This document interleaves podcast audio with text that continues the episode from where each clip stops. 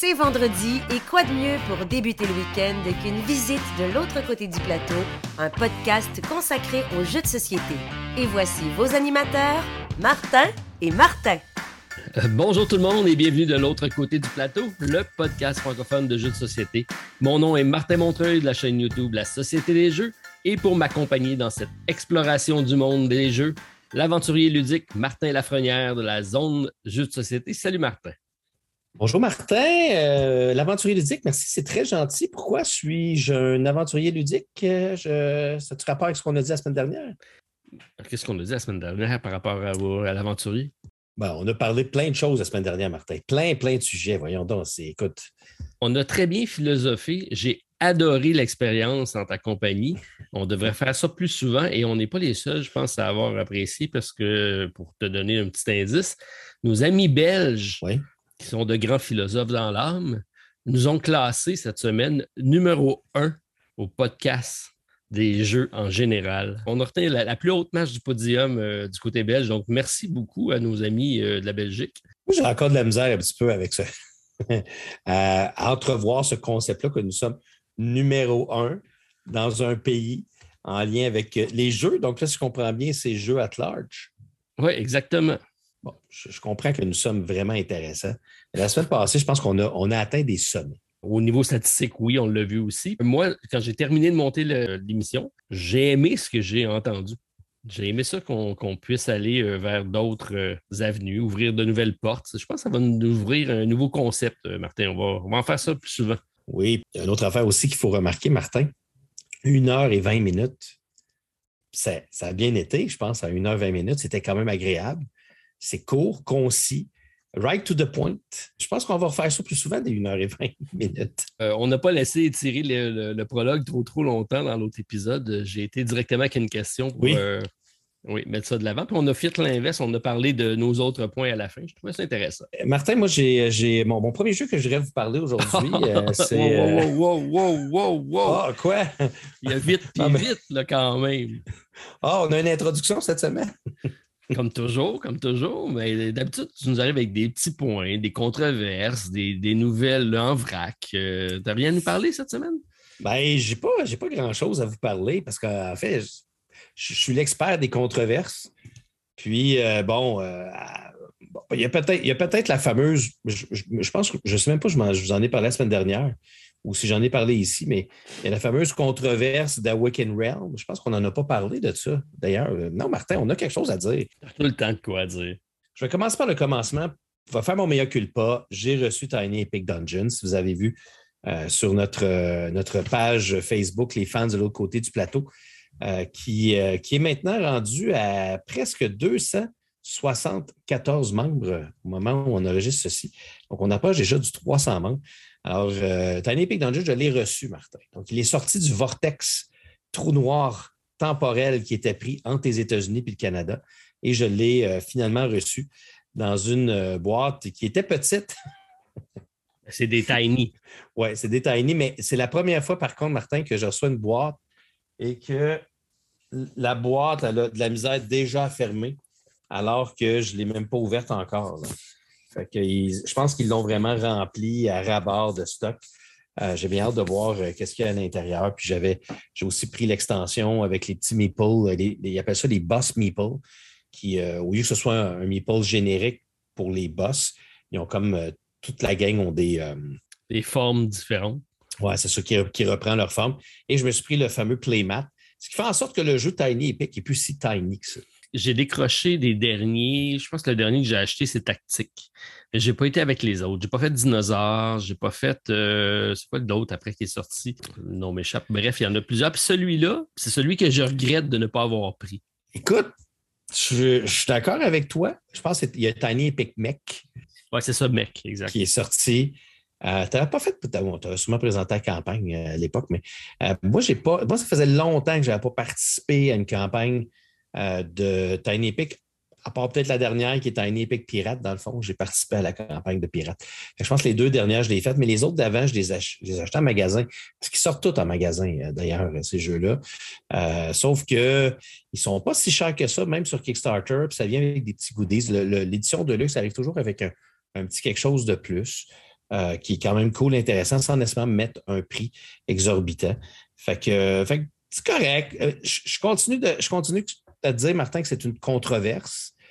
Parce que ben, quand je controverse, j'espère que Gameling Games n'utiliseront plus cette compagnie-là, là, euh, Link, pour faire le transfert entre le Canada et les États-Unis, parce qu'ils semblent avoir une problématique aux douanes avec euh, cette compagnie-là, ce qui n'est pas le cas avec la majorité des autres compagnies, surtout quand ils arrivent en solde canadien en partant. Mais, mais quand même, ça n'a pas été si pire que ça. Voilà. Fait que c'est, réglé, Martin, cette, cette, cette controverse-là. On va en parler plus souvent des jeux à controverse. La semaine d'après, ça arrive. Tu peux-tu nous en nommer un qui arrive la semaine prochaine? Vas-y. Non, je ne peux pas te nommer un, mais euh, il y en a un, par exemple, qui te concerne, c'est Tented Grail. Euh, tu te souviens que la semaine dernière, je pense que je t'ai même dit euh, Hey Martin, c'est super le fun. Tented Grail s'en vient. Tu te souviens que je t'ai dit ça? Et tu as également dit que tu n'en avais rien à. non, j'en ai rien à cirer, mais là, j'ai un de nos, de nos fidèles auditeurs qui m'a envoyé, qui nous a écrit un message pour me dire qu'il y avait une variante euh, dans une variante officielle, parce que moi, je n'aime pas ça aller à, l'encore des, règles des, euh, auteurs. Tu te souviens qu'on a parlé de ça aussi. On a parlé de plein de choses la semaine dernière. Mais, euh, mais c'est ça. Donc, cette variante-là nous permettrait de vraiment, je pense que c'est, on, peut enlever une ressource par joueur, une affaire comme ça qui fait en sorte que c'est plus facile de donner des ressources. Donc, ça nous permet de plus facilement compléter l'émission et d'aller plus vite. Fait que je vais peut-être l'essayer.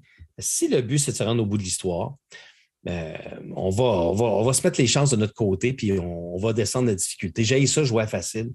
Mais là, si je, ne gagne jamais, hein, qu'est-ce que tu veux qu'on fasse?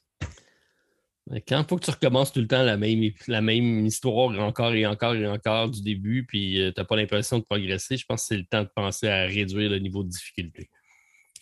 Mais là, c'est pas ça, là, Martin. C'est que euh, nous, avons, euh, nous avons reçu euh, cette semaine, Weekend Realm avait envoyé un message disant que les jeux avaient été reçus à Vancouver, puis qu'on allait commencer à avoir l'expédition à partir du 15 mars, qui était donc cette semaine. Puis, ben, qu'est-ce que tu penses qui est arrivé, Martin? La pire chose qui pouvait arriver, c'est pas la pire. Il y a des choses pires que ça dans la vie. On pourrait en débattre, mais. Euh, oui, oui, non, non, mais là, euh, oublie pas, on parle toujours dans notre magnifique monde ludique. Ben, euh, c'est qu'ils nous, ont, ils nous ont écrit cette semaine un, message que tu as probablement reçu parce que toi aussi, tu l'as baqué, je pense. Ben oui. C'est juste que tu n'as pas eu le temps de le lire, Martin. Non. Mais c'est que ils ont dit que, ben, je vais te aller, une situation inhabituelle s'est produite et nous tenons à vous en informer. Dans les précédentes mises à jour sur Kickstarter, nous avons signalé que le conteneur contenant vos jeux était déjà arrivé au port de Vancouver. Cependant, cette semaine, UPS, qui est responsable de cet envoi à notre nom, nous ont informé qu'en raison de problèmes techniques, notre conteneur a été reconditionné avant le départ et euh, chargé sur un navire entièrement différent Malheureusement, on ne nous, avait pas informés euh, de cette situation. Cela a entraîné le fait que dans les mises à jour, on nous avait on n'a pas donné les bonnes informations. Alors, euh, le bateau devrait arriver plutôt dans deux semaines. Euh, donc, c'est une mauvaise information, mais tu comprends-tu? C'est comme, on dirait que c'est rendu, rendu une farce. C'est euh, au début de l'année, ils nous ont dit qu'ils n'avaient pas été capables de le mettre dans le bon, euh, dans le bateau à temps. Là, non seulement ils ne l'ont pas mis dans le bateau, mais là, ce n'est pas dans le bon bateau. Mais toi qui as vécu un petit peu ces problèmes-là avec un de tes conteneurs aussi, je pense que tu peux quand même, j'imagine, avoir une certaine euh, compréhension de la situation que Realms a peut-être vécue. Non, non. Non, moi j'ai ah l'impression qu'on se fait monter en bateau. Est-ce que tu fais un jeu de mots aussi? oui. Mais euh, non, c'est bizarre, ça, comme information, de, se faire dire, il est arrivé, puis après ça, de se faire dire, ah ben non, finalement, c'était pas ce bateau-là, puis finalement, non, il est. OK, mais il y a quelqu'un qui dort au gaz. Il y a quelqu'un qui ne fait pas sa job. Il y a quelqu'un qui ne fait pas son bon suivi. Le bateau n'a pas disparu. Il n'est pas reparti en mer. Puis, ah, attendez, attendez, j'ai un conteneur, venez me le reporter à Vancouver. Ça fait brouillon un peu. ce que j'ai compris, c'est que UPS ont, ont, pris le conteneur puis l'ont mis dans un autre bateau sans renseignés à Wake Realm. Donc, eux autres qui ont suivi le bateau original qui s'y était rendu à Vancouver, puis UPS les ont renseignés, genre, j'imagine, deux mois après, parce que ça prend deux mois à peu près un bateau à, traverser l'océan. Fait qu'ils ne suivaient pas le bon bateau. Mais il ne suivait pas le bon bateau. Il y a eu un manque de communication. Mais je suis content que tu le dises, Martin, parce que des fois, j'ai l'impression que c'est moi qui crée ces fameuses controverses-là. Mais là, toi aussi, tu sembles dire qu'il y a des ratés à quelque part. Il y en a de plus en plus, effectivement, des ratés. Puis ça ne s'en va pas en s'améliorant. En tout cas, ici, ça, me fait, ça me fait rire parce que je suis en train. OK, Martin, on, on est encore dans l'intro. Hein, puis là, je vais ah encore déraper, ben tu me connais. Ben oui, vas-y. Je suis en train de quitter le monde de la construction parce que le monde de la construction est hyper réglementé au Québec. On est responsable de tout le tous et chacun, puis parce que je suis celui qui a la licence, mais ils ne vont pas aller chercher le petit. vont le gouvernement va nous dire arrange-toi, fais, sûr que tout le monde est payé, fais sûr que tu fais les bonnes remises. Puis s'il y a quelqu'un à taper, c'est nous autres qui viennent voir. J'ai l'impression de jouer aux gendarmes et, à la place du gouvernement dans le monde de la construction. Puis là, j'étais content de me débarrasser de ça. Je m'en vais dans le jeu de société qui est un monde plus ludique, plus ouvert. Et là, le gouvernement est encore en train de refaire la même affaire. Là, ils nous imposent de prendre des assurances pour permettre au gouvernement de nous poursuivre si on paye pas nos si les, nos collaborateurs ne payent pas euh, leurs frais de douane. En tout cas, ils sont en train de nous imposer ça. Là, je suis obligé ah de prendre des cautionnements puisque ça commence à être important, brouillon et tout ça, puis même le gouvernement doit perdre la trace des colis, eux autres aussi. Alors, ils nous imposent la responsabilité de ça. OK. donc, s'il se passe un problème, vous allez devoir payer au gouvernement des affaires. Les taxes, c'est juste des taxes. Ils veulent que es de l'autre côté du plateau, là, Complètement, là. Ils veulent qu'on paye des taxes. Puis ils nous demandent de prendre une assurance pour être sûr qu'on va payer nos taxes. OK, je comprends. C'est quand même pas pire, ça. J'aime ça. Il euh, faut toujours payer faut toujours payer. faut toujours payer les taxes. OK, c'est de même, ça marche. Donc, donc tu t'embarques dans ce. Ben, là. Je m'embarque dans ce bateau-là. Tu fais des jeux de mots ce soir, c'est magnifique, c'est incroyable. Puis, euh, en tout cas, tu sais, je veux dire, le monde va peut-être trouver qu'on en parle souvent, là, puis peut-être qu'ils vont dire que ça, devient le running gag, mais c'est parce que c'est une blague. Je veux dire, à Wicked Realm, là, ils, ont annoncé cette semaine le reprint de Solomon King, je pense. C'est eux autres au Wicked Realm qui ont fait. Euh, ah non, c'était Mythic.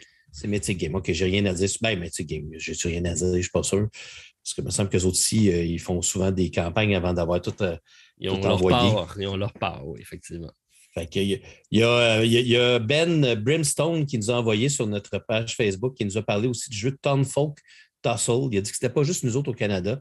Euh, qui vivait des, problèmes comme ça. Il nous a parlé que Townfolk Tussle, c'est un jeu qui est beaucoup parlé en Amérique du Nord parce que les gens l'ont reçu. Ça a l'air très intéressant. Je ne sais pas si, tu as vu le jeu. C'est un genre de jeu qui a un, euh, visuel années 20 qui ressemble un petit peu à la Cuphead, euh, qui est un jeu vidéo là, qui, qui, était très, très connu et très, très apprécié depuis quelques années. en tout cas, c'est un jeu qui semble avoir la cote, puis qui semble très bon. Et lui, il dit euh, la logistique de Fun Again, Fun Again Games a été catastrophique. Les jeux pour l'Europe sont tous partis dans le container pour les États-Unis. OK, c'est. Ça, c'est un petit problème. Ça, c'est le point 1. Le point 2, c'est on nous annonce un, envoi par avion pour Paris depuis les USA, générant seulement trois semaines de retard. Il a mis, il a mis seulement entre guillemets. Ah, ben oui. Puis, euh, suite à des problèmes logistiques, ce sera un avion pour l'Espagne, puis un camion pour Paris. Un camion? Ah, là, OK, bon. OK, on vit On n'est pas, sorti, on n'est pas sorti du bois. Hein? Peut-être que ça devient trop populaire. C'est peut-être ça le problème. Martin, sais-tu qu'est-ce que ça prendrait? Qu'est-ce que ça prendrait? Un guide, savoir comment se débrouiller dans le monde du socio-financement. Là, tu parles-tu pour les. les, Est-ce qu'on ferait un guide? Un guide de survie. Pour les backers ou un guide pour les compagnies? Pour les, les deux, deux ça en prendrait un pour chaque, effectivement. On devrait faire ça, Martin. Oui, hein? je pense qu'on va se lancer ça comme défi. Maintenant qu'on aime philosopher. Ah, ben oui, pourquoi pas. C'était, euh, c'était un retour sur euh, les petites controverses de la semaine, euh, les petites jokes, finalement. Pendant ce temps-là, on a notre ami Youssef qui envoie The Spirit of Eden deux mois en avance. Quand même, hein? Par la poste. Puis ça sera. Ça sera. Produit en Europe, pas très dispendieux. Bon, c'est pas une grosse boîte, mais quand même, il y a déjà des gens en Europe qui ont reçu The Spirit of Eden, j'espère. Amusez-vous bien avec euh, celui-là. Euh, Martin et moi, on vous a présenté ça sur nos chaînes respectives. Vous allez voir euh, The Spirit of Eden. Pour changer de sujet, on va rester en sol québécois. Moi, j'ai eu la chance cette semaine d'aller faire un tour à Drummondville, la ville de la Poutine, c'est ça? Ou en tout cas, ils s'astinent avec leurs voisins de Victoriaville. Vous la ville avec les frites au fromage? Oui, c'est ça. Ah oui, Ok. oups. OK, j'ai fait un lapsus. Mhm. OK. Non, j'ai pas été visiter Poutine, mais bien euh, la ville euh, qui. Bon, OK, vous avez compris. Le succu- la succulente poutine. Exact. D'ailleurs, il y, a, il y a eu des, des problèmes en France avec ça. Il y a quelques restos euh, qui ont pris ce mets-là. Donc, c'est un mets québécois, typiquement québécois, qui est du fromage euh, en grains, de la sauce euh, et des frites. Donc, c'est assez simple comme mets. Mais il y a quelques restos qui ont importé ça en France, puis je pense qu'ils ont été victimes de vandalisme à cause du nom. Qu'est-ce qui est arrivé en premier? On pourrait discuter de ça longuement, mais on philosophera sur ça sur- à un autre moment donné. OK, ça, c'est dans notre volet culinaire. Oui. Probablement un jour, on va faire un volet culinaire ludique. T'avais pas ça comme projet, toi, de faire un, euh, des recettes euh, ludiques, euh, pompettes ou quelque chose de même? Ben, je voulais faire des, jeux- des sessions de jeu pompette. Qu'est-ce que tu allé faire à Drummondville, Martin? C'était l'AQUIGE, euh, qui est l'Association québécoise de l'industrie du jeu. Donc, c'est un regroupement de, de tous les détaillants du Québec et de tous les euh, fabricants, distributeurs. Donc, on, avait un kiosque, un peu comme, là, c'est pas un Gen Con parce que le public n'est pas là, c'est plus euh, vraiment Oui. pour le monde, le monde de l'industrie. Euh, c'est pour euh, montrer toutes les nouveautés de l'année, qu'est-ce qui s'en vient. Donc, ça nous a permis de voir certains jeux qui, euh, qui vont arriver sur le marché et de rencontrer, donc, par le fait même, les différents intervenants du monde ludique. Et ça m'a permis de rencontrer un de nos anciens collègues de YouTuber, donc Jean-Philippe Auclair, qui était présent, puisqu'il est Oui. rendu maintenant avec propriétaire d'une boutique à Québec. La pioche. La Pioche à Québec. donc, il a Mhm. fait le saut. JP est quand même un, un ingénieur de formation. Puis, Oui. euh, il a lâché son, son emploi, malgré le fait qu'il a une nouvelle blonde, un, nouveau petit bébé. Et il a fait le saut il y a peut-être quelques mois. Là, je pense que c'est euh, six ou neuf mois, quelque chose comme ça. Oui, oui, ça fait, ça fait pas longtemps. Exactement. Donc, euh, j'ai été content de le revoir, échanger avec lui. Donc, c'est sa nouvelle vie, comment il vit ça. Ben, en même temps, j'ai même permis de gamer avec lui, parce qu'en fin de soirée, rassemblement, on a des- un espace où euh, on peut se rencontrer euh, et euh, prendre un petit repas et jouer à des jeux de société. C'est ce que j'ai fait en sa compagnie. Donc, on aura sûrement la chance d'en parler aujourd'hui, puisqu'on va parler d'expérience ludique. Puis justement, juste pour finir, parce que j'ai parlé à Jean-Philippe il n'y a, a pas tellement longtemps, puis on a discuté justement de son saut pour partir une boutique, ce qui est quand même pas banal, hein, comme tu dis, de partir d'un emploi puis de complètement s'en aller dans quelque chose de nouveau qui qui est, qui est quand même tout un revirement de, de- de carrière, comme on pourrait dire. La plus belle phrase qu'il me dit, donné, j'ai je parlais, je dis, OK, là, il faut que tu t'en ailles travailler. Il m'a dit, c'est plus, c'est plus un travail pour moi. Que, aller travailler à sa boutique, euh, c'est pas un travail, il est entouré de ses jeux. Puis c'est sûr qu'un des avantages qu'il a trouvé, c'est que là, il a pu courir après les jeux maintenant pour, euh, pour les avoir, pour pouvoir justement euh, y jouer parce qu'il reste un très- sa, sa business, c'est pour sa passion qui est les jeux de société. Et là, il est entouré de ça. Puis euh, euh, je, je pense qu'on va lui souhaiter un grand succès, très grand succès avec son, son, sa, sa boutique La Pioche de Québec, euh, que vous pouvez aller voir sur site Internet. Effectivement. Donc, euh, j'ai dit qu'à un, un moment donné, on ira le saluer, puis peut-être tourner un petit bout d'épisode là- là- là-bas avec lui. Ça serait le fun. Ben oui. Donc, euh, si vous avez la chance d'aller faire un tour à Québec, passez du côté de la pioche euh, et allez saluer JP de notre part. Martin, est-ce que tu Oui. es prêt à nous partager nos, tes expériences ludiques de la semaine? Puisque c'est notre face A. C'est l'épisode où on parle de tout et de rien, mais surtout de jeux. Écoute, Martin, allons-y, j'ai hâte. Je suis très excité de te parler de mes trois jeux aujourd'hui. C'est parti. Installez-vous confortablement pour explorer la face A de l'autre côté du plateau. Martin, on joue à quoi cette semaine? Alors, Martin, comme à l'habitude, Mhm. je vais te laisser la parole pour euh, y aller avec ton premier jeu de la semaine. Euh, Qu'est-ce que tu as à nous proposer? Cette semaine, j'ai eu la chance de jouer à un jeu qui, euh, qui a un buzz exceptionnel et incroyable. Puis non, c'est pas Ark Nova. On va en parler dans les, dans les actualités ludiques parce qu'on va l'attendre un petit peu plus longtemps que prévu. Mais euh, non, c'est un jeu, Martin, qui est, euh, sorti aux États-Unis uniquement euh, l'été passé. Puis euh, qui, en l'espace de 10 minutes, euh, les quelques détaillants aux États-Unis qui ont eu des copies, ça s'est évaporé comme des, des petits pains chauds, puis il n'y a personne qui pouvait trouver ce jeu-là. Et euh, là, il vient de revoir, là, dans les dernières semaines, une, une nouvelle euh, sortie, mais là, le Canada, la, majorité des détaillants au Canada ont maintenant eu des, copies de ce jeu-là. Alors, je vais te parler du jeu de société qui s'appelle Stardew Valley de Board Game, Martin, euh, qui est un jeu qui est basé sur le jeu vidéo Stardew Valley aussi, qui est un jeu vidéo qui, a eu beaucoup de succès. Euh, Stardew Valley, c'est les deux auteurs, c'est Eric Barone et Cole Medeiros. Et euh, la compagnie qui publie le jeu, c'est Concern 8, qui est la même compagnie qui fait le jeu vidéo en passant. Euh, donc, c'est leur seul jeu, d'après ce que j'ai compris. Euh, c'est un petit peu comme Max vs. Minion, qui était la compagnie qui faisait le jeu vidéo, qui a aussi sorti le jeu de société. Et Stardew Valley, c'est drôle, c'est un jeu qui se joue de 1 à 4 joueurs. C'est un jeu coopératif. Puis quand tu le regardes, c'est sûr que quand tu es un joueur chevronné, qui aime les dungeon crawl avec des, monstres et du sang et des, des haches et de la magie. Quand tu regardes que les ressources dans ce jeu-là, c'est des cœurs, de l'argent puis des légumes, c'est sûr que tu te dis, est-ce que ce jeu-là est pour moi? Et quand c'est écrit sur la boîte, Martin, que c'est de 45 à 200 minutes, puis là, tu regardes le style de jeu que c'est, est-ce que tu veux jouer à Stardew Valley? Effectivement, le, visuel, premièrement, de la boîte est exécrable. J'imagine que ça a un lien avec le jeu vidéo. Tu me dis que c'est leur premier jeu de société, puis là, je me dis, OK, ça se reflète un peu parce qu'il manque un peu de design euh, dans, tout ça. Le 200 minutes, moi, c'est ça qui m'intrigue le plus parce que ce que tu m'en avais brièvement parlé, c'est plus une expérience ludique qu'un jeu.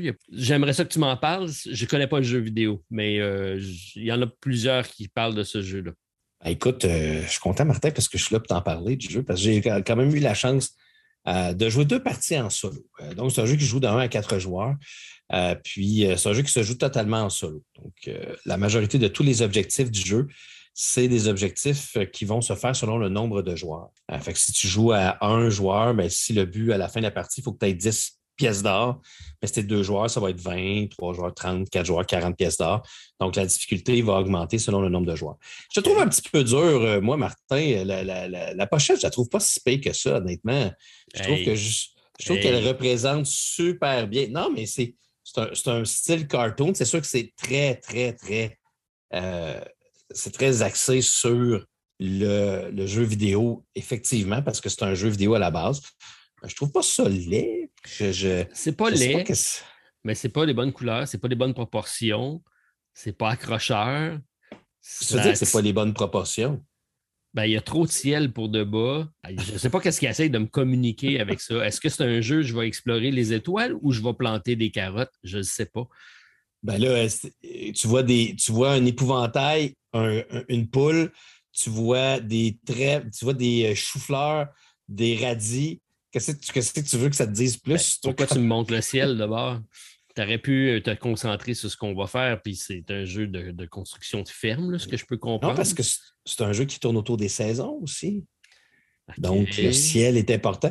Non, non, écoute, euh, je vais, je vais, je vais, commencer par te, je vais commencer par te parler du matériel, euh, parce que c'est un jeu qui n'est pas excessivement dispendieux. Hein. C'est un jeu qui, qui coûte, je pense, c'est une cinquantaine de dollars. Là. Fait ne faut pas s'attendre non plus à avoir un matériel de malade. Là, tu me dis que 50 pièces, c'est des jeux de base là, maintenant. C'est ça que tu me dis. Ben oui, Martin. C'est-à-dire, On est rendu là. très bien. Ben oui, je pense que moi, je pense qu'un jeu qui est à 50 c'est le prix normal d'un jeu sur une boîte normale. Je ne parle pas des petites boîtes ou des jeux à la Unlock qui coûtent 20, 25 Mais tu sais, un jeu qui est euh, de base, c'est 45, 50 Puis là, quand on arrive dans 75, Là, on arrive dans des jeux qui sont moyennement dispendieux. Puis sinon, un jeu, de, jeu de société, maintenant, c'est autour de 80-90 pièces. OK, là, tu viens de te faire beaucoup d'ennemis, là, parce que... Pourquoi? Mais c'est ça. C'est rendu ça, mais c'est rendu trop cher. Ben oui, pourquoi, pourquoi, lui, il y a un tray avec des tuiles? Il sert à quoi, ce tray-là? Probablement qu'il fait augmenter le jeu de, de, de 2 juste avec ça. Ben oui, mon Dieu, t'es donc bien dur avec le jeu. C'est au contraire, c'est un super trait euh, parce que le jeu fonctionne en quatre saisons.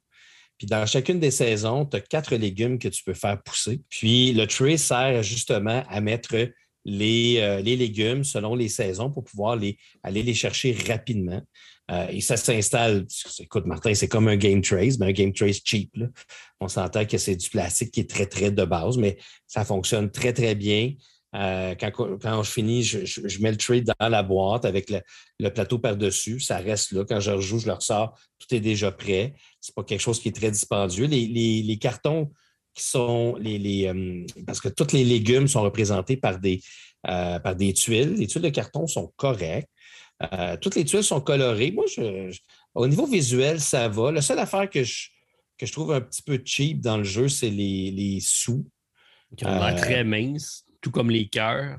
Ils sont, ils sont minces. Bon, jusque-là, ce n'est pas si grave, mais c'est surtout qu'ils sont comme drôlement formés. C'est comme, ils sont ronds, mais on dirait qu'ils ont été mal imprimés. Puis là, je regarde présentement sur World Game Geek en même temps de vous parler.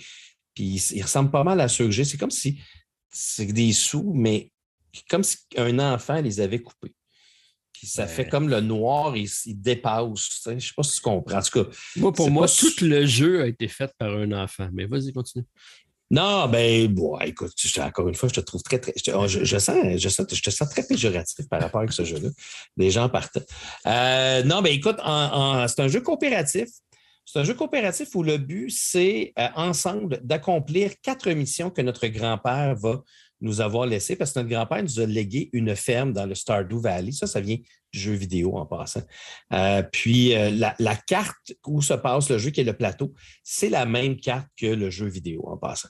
Euh, puis les quatre missions qu'ils vont vous donner, ce sont des missions qui sont commune où tout le monde ensemble, faut réussir à accomplir. Il y en a huit dans le jeu de base. Euh, ben, en passant, il y a juste un jeu de base, il n'y a pas d'extension. Euh, donc, à chaque partie, on va en utiliser quatre. Donc, on va mélanger, puis on va, on va en piger quatre. ça peut aller, comme je l'ai dit tantôt, d'avoir tant de pièces d'or à la fin de la partie. Euh, ça peut être qu'il faut avoir réussi à avoir pêché, parce qu'il y a de la pêche aussi là-dedans, avoir pêché des poissons légendaires, mais selon le nombre de joueurs. ça peut être d'avoir construit autant d'animaux que de nombre de joueurs.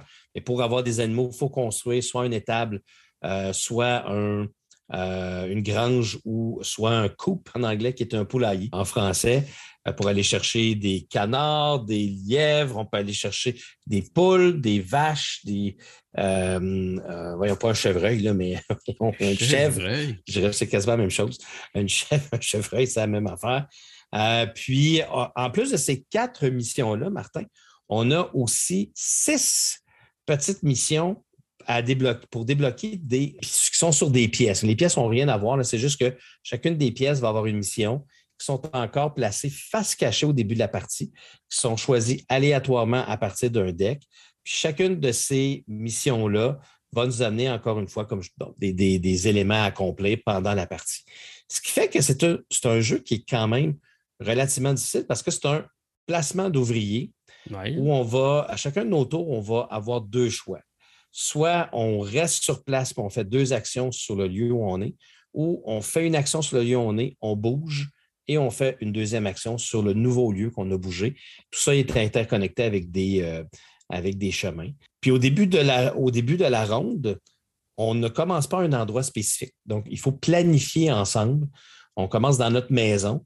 Puis au début de la ronde, on peut se placer sur n'importe quel lieu qu'il y a sur le plateau.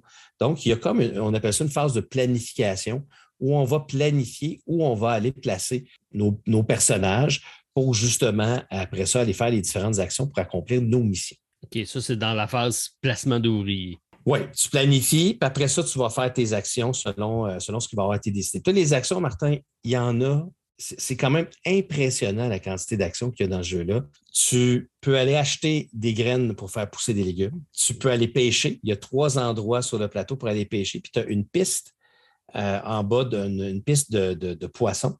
Tu vas lancer des dés et dépendamment des résultats sur les dés, tu vas pêcher les poissons qui sont disponibles selon le lac où tu te trouves, parce que tu as trois lacs et sur chacune des tuiles, il y a un petit icône qui te dit le poisson il est dans quel lac.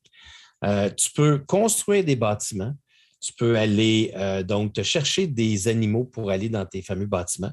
Tu peux aller chercher des produits de tes animaux. Tu peux aller, euh, écoute, tu peux aller dans les mines. Dans les mines, tu peux aller chercher des minerais.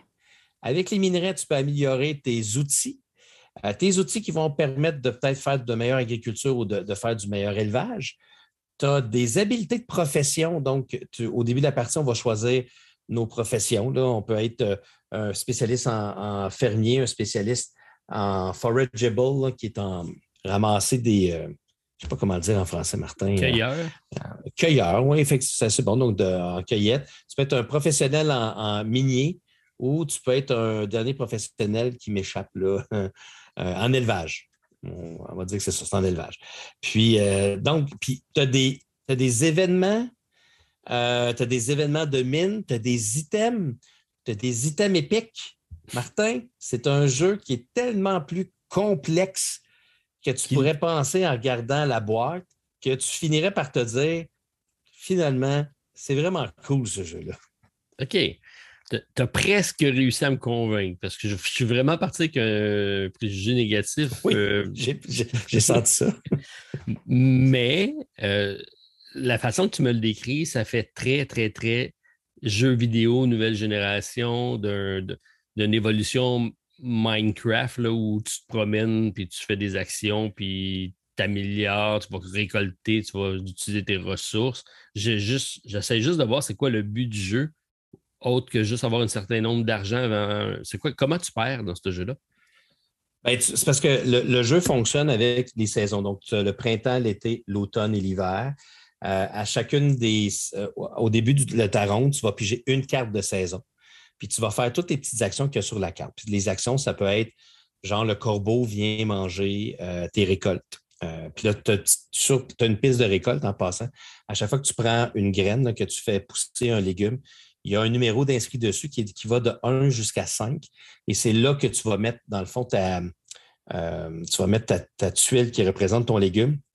Et à chaque fois que tu vas aller l'arroser, à chaque fois que tu vas l'arroser. Je te vois très bien, Martin, avec ton gros chapeau de paille. Tu te promené avec ton arrosoir dans le jardin pour aller, aller récolter tes légumes. je te vois bien.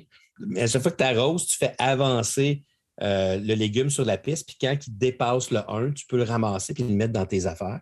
Puis ce légume-là va servir à plein de choses. J'ai oublié de te dire l'affaire la plus cool du jeu. Attends, ça s'en vient, ça va te faire rire. Qu'est-ce que tu peux faire avec ces légumes-là, Martin? Tu peux les vendre pour te faire de l'argent euh, au marché.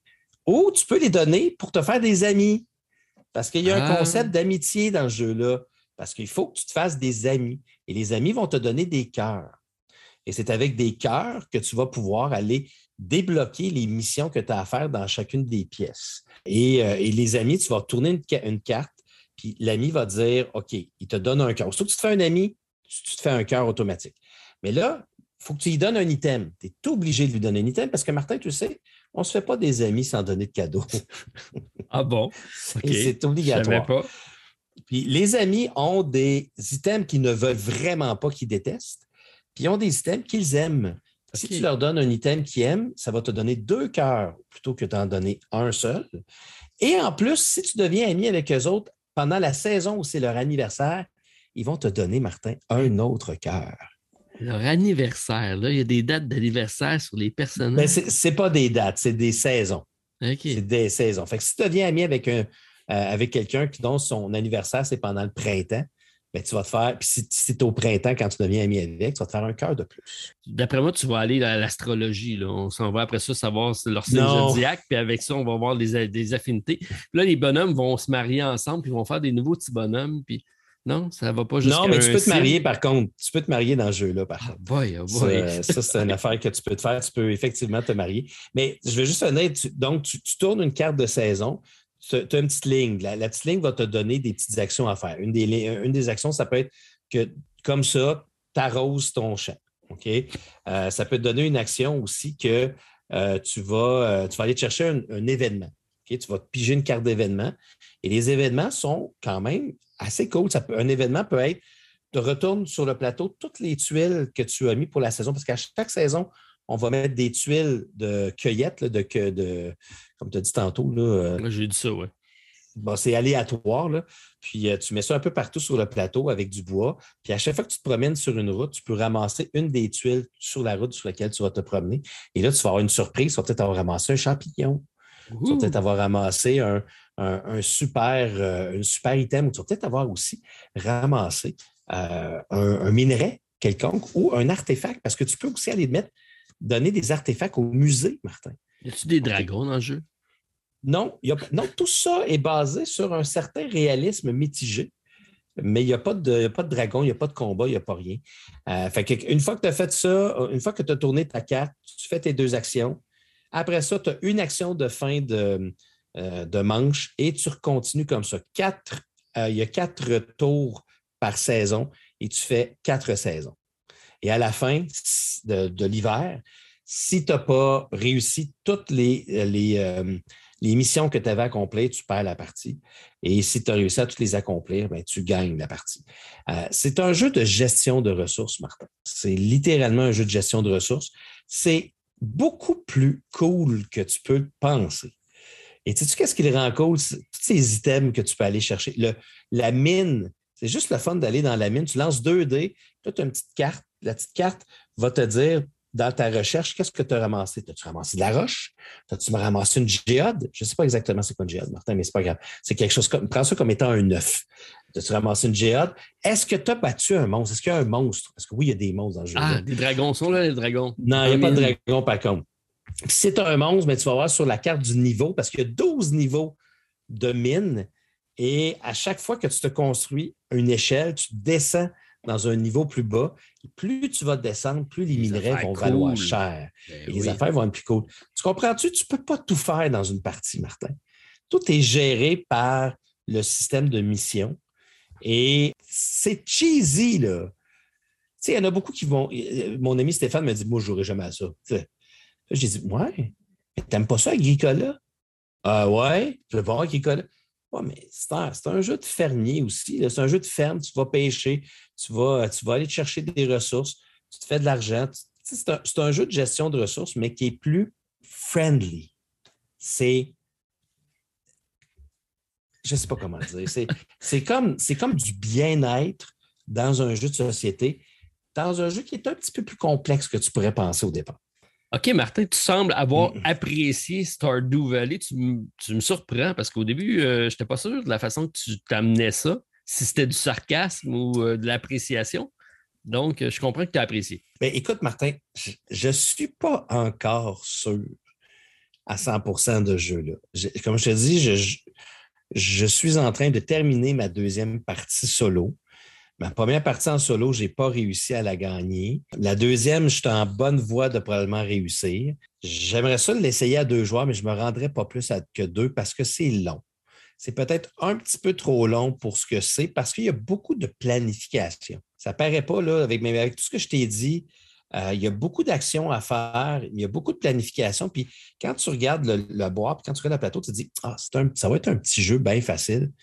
Mais dans le fond, il y a beaucoup de stratégie dans ce jeu-là parce qu'il faut vraiment que tu planifies tes choses en avance parce que les, ressources de cœur, il n'y en a pas beaucoup. Et ces cœurs-là sont nécessaires pour dévoiler les fameuses petites missions de chacune des pièces. Tu en as six à faire. Et, euh, c'est important de les dévoiler rapidement parce que dans ces petites missions-là, ça peut être, euh, mettons, euh, il faut que tu aies au moins un légume du printemps. Oui, puis si le printemps y est passé, ça va pas bien. Hein ça va pas bien, mais tu peux payer un cœur pour changer la mission pour en prendre une autre. OK? Mm. Fait que, puis c'est un cœur pour pouvoir mettre des, des, euh, euh, des ressources sur ces missions-là. Fait qu'il faut que tu réfléchisses, puis ça coûte cher. Hein. Les, les, buildings coûtent 10 pièces d'or. Chaque building coûte 10 pièces d'or, ça coûte du bois. Donc, c'est un jeu de gestion de ressources, Martin. Mais il y a beaucoup d'aléatoires, c'est très aléatoire quand, tu, quand tu pêches c'est des dés. Euh, c'est des dés. Quand tu vas dans les mines, c'est des dés. Puis la session de jeu que je vais présenter sur ma chaîne, ça vaut 1000 pièces Parce qu'il y a un moment donné, je lance mes dés, c'est tout le temps les mêmes deux résultats que je lance à peu près huit fois consécutifs. Il y a une fois que je me lève de ma chaise. T'avais-tu ta piste de dés ou t'avais ta tour? J'avais ni une ni l'autre, je lançais directement sur le plateau. OK. Puis parce qu'il prend beaucoup de place, le jeu prend quand même beaucoup de place. Fait que, fait que c'est ça. Je ne suis pas encore arrêté à 100% mais c'est bien. je trouve que c'est un bon jeu. Il faut que vous aimiez le style, c'est sûr. Il faut que tu aimes les jeux d'agriculture. C'est un jeu qui ressemble énormément aux jeux vidéo. C'est la même chose que le jeu vidéo. OK. Donc, tu dirais-tu que c'est une bonne et belle adaptation du jeu? Totalement. Euh, parce qu'évidemment, je me suis intéressé. Moi, tu sais que j'aime ça faire des recherches. Je mm-hmm. euh, n'avais J'avais jamais joué à Stardew Valley, le jeu euh, vidéo. Puis euh, je l'avais sur ma Switch. Le pire, c'est que je l'avais déjà acheté, il avait déjà été en spécial à un moment donné, fait que j'avais jamais joué. Je me suis installé, j'ai commencé à jouer. Puis comme pour le jeu de plateau, au début, j'ai commencé à jouer. Tu frappes du bois, tu fais du bois, puis là, tu, ramasses des ressources. C'était plate, c'était ennuyant. Puis à un moment donné, j'ai fini par me rendre compte que ça faisait quatre heures que je jouais au jeu. Puis que là, je ramassais des ressources, j'allais voir, je me faisais des amis, euh, j'allais dans les mines. C'est les mêmes, mêmes choses que tu as à faire dans le jeu. Euh, le jeu de plateau est une excellente adaptation du jeu vidéo dans un format plus compact, avec un matériel, Martin, qui, je te l'avoue, qui n'est pas extraordinaire, mais qui est quand même très efficace pour ce qu'il est, selon moi. c'est, une recommandation pour moi, mais il faut que vous aimiez ça. Il faut que vous soyez dans ce mood-là. tu ramasses des cœurs, Martin. Martin, c'est beau des cœurs. Martin, ben oui. je, te donne mon cœur aujourd'hui, Martin. Ben, Martin, j'ai, à tous les jours, j'ai hâte. Tu me donnes rien en échange en plus. À quoi tu me donnes euh, trois heures de ton temps pour enregistrer le podcast déjà? Ben, je, te donne, euh, je te donne mon admiration, Martin. OK. tu sais que je t'admire énormément. OK. Je vais arrêter avant que ça dégénère.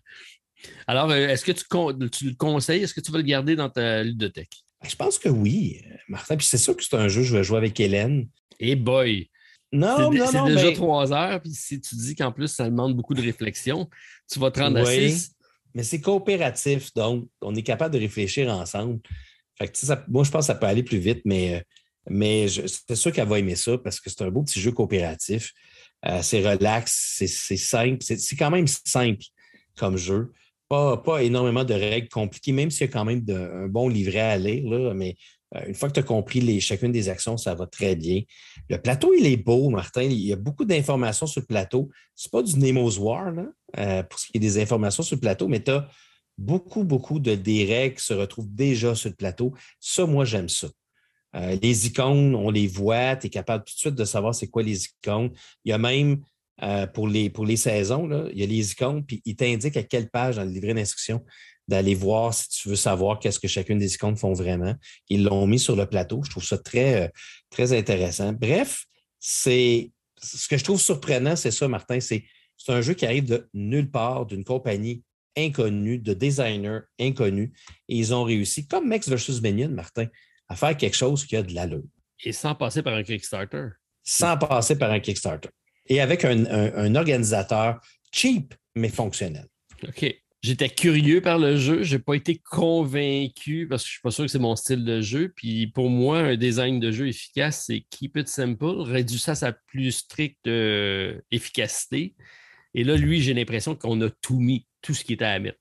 Et là, c'est peut-être fidèle au jeu vidéo, mais c'est le genre de jeu où ah, ça prend une mine, on va mettre une mine. Ça prend des étages, on va mettre des échelles. Ça prend des dés, on va mettre. Tu sais, on en met, on en met, on en met. dans le sens, là, tu te ramasses avec plein de choses à faire. Non. Non? Attends, là, c'est là, c'est là c'est là que ça va dépendre des missions que tu as. dans une partie, si tu as une des missions, c'est d'aller chercher. Il faut que tu aies autant de minerais que le nombre de joueurs. Là, tu vas aller dans la mine. Mais si dans une partie, tu n'as pas cette mission-là, la mine, tu ne l'utiliseras pas, à moins que tu veuilles l'utiliser pour aller chercher des minerais pour te faire de l'argent. Tu sais pas c'est quoi ton, ton, objectif tant que tu n'as pas eu tes, tes amis cœur? Non, mais tu connais tes quatre objectifs, les quatre principaux objectifs de ton grand-père, tu les as dès le début. Ah, OK. Ceux-là, fait que tu sais déjà un petit peu vers où tu vas t'en aller. après ça, les autres, c'est tout le temps les mêmes types d'objectifs.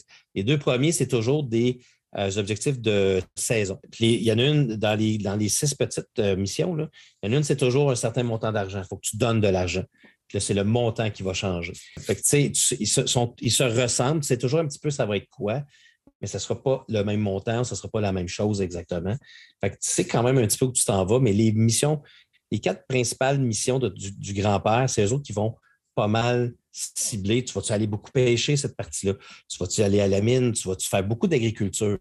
Mais certaines parties, il y a, tout est là, mais tu ne vas pas nécessairement tout utiliser. Bon, hein? je, reste avec mon image de Martin, son chapeau de paille et son arrosoir. Ben, moi, honnêtement, ça m'intéresse zéro de faire de l'agriculture dans ma vie.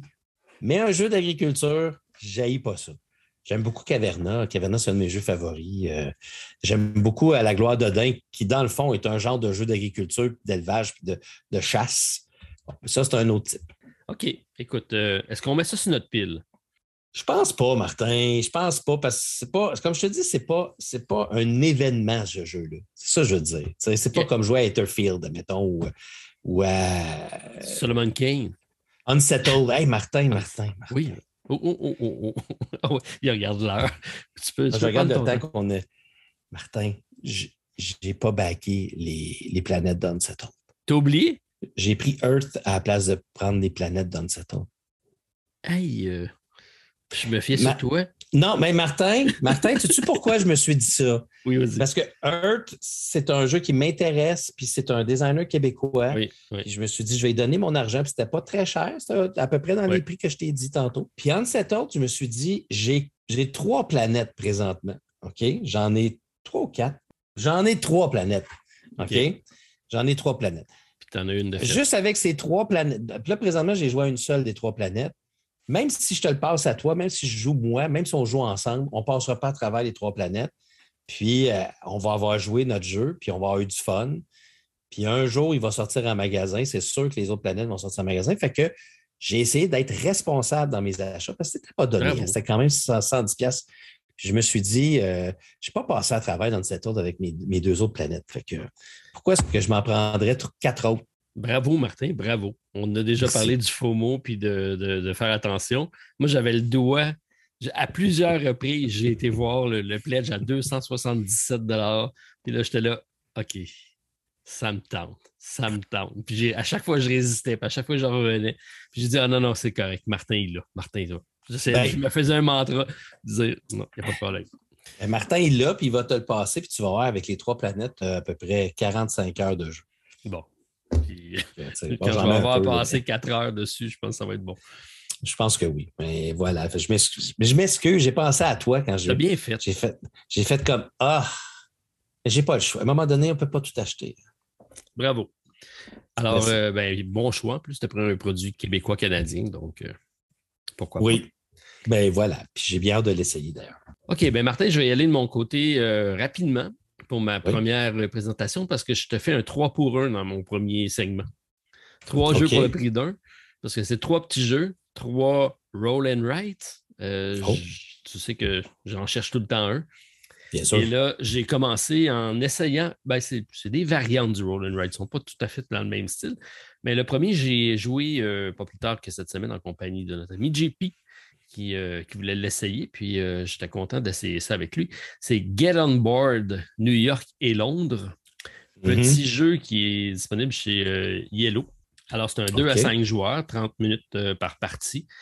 8 ans et plus, 1.5 de niveau de difficulté, donc c'est assez simple Oui. on a un circuit, soit Londres, soit New York. Se- Selon le nombre de joueurs, on peut choisir le, le circuit qu'on qu'on veut. On va avoir des plateaux personnels, qui est des feuilles de jeu, dans lesquelles. euh, puis ce qui est le fun, c'est qu'on je pense qu'il y en a cinq de différentes. Fait que nos plateaux sont asymétriques quand on joue. Ah, On joue tout avec ok. le même dé, mais mes trajets à moi ne seront pas les mêmes que les tiens. On a par contre le même, la même map de base pour se promener dans New York, exemple. Nous, on a fait New York. Ensuite, on va avoir une petite carte d'objectifs. Donc, on va avoir trois lieux à aller visiter. Et on va avoir des objectifs communs qui sont des types de passagers à embarquer. Donc, euh, c'est une course au nombre de passagers. Et là, c'est assez simple. On va tout simplement brasser des dés. Ça va nous donner des configurations de, de, de- trajets. Et on va avoir un point différent de départ. On va se promener dans la rue, dans, dans la route. On va ramasser des, euh, des, euh, du monde qu'on va mettre dans notre autobus. Donc, c'est un trajet d'autobus. Puis on va essayer d'aller faire des objectifs pour marquer des points. Il y a une belle programmation, pas une programmation, mais euh, une cascade d'événements. Là, on, sinon, je vais porter tel personnage dans tel lieu. Là, j'ai un bonus qui va me débloquer telle, telle autre chose. Puis donc, ça, ça- va découler comme ça d'un à l'autre. Et l'aspect intéressant, c'est on va le plateau, on va avoir des petites plaquettes qui vont représenter notre trajet. Donc, on va les mettre sur le plateau et je ne peux jamais revenir sur mon propre trajet. Je ne peux pas recroiser mon trajet, un peu comme dans Centripède, ça s'appelle le jeu. Donc, Oui, chacun va fait. faire son, son- son développement. Je peux croiser le trajet de mes adversaires, mais je ne peux pas aller croiser mon propre trajet. Et là, ça Ça t'explose.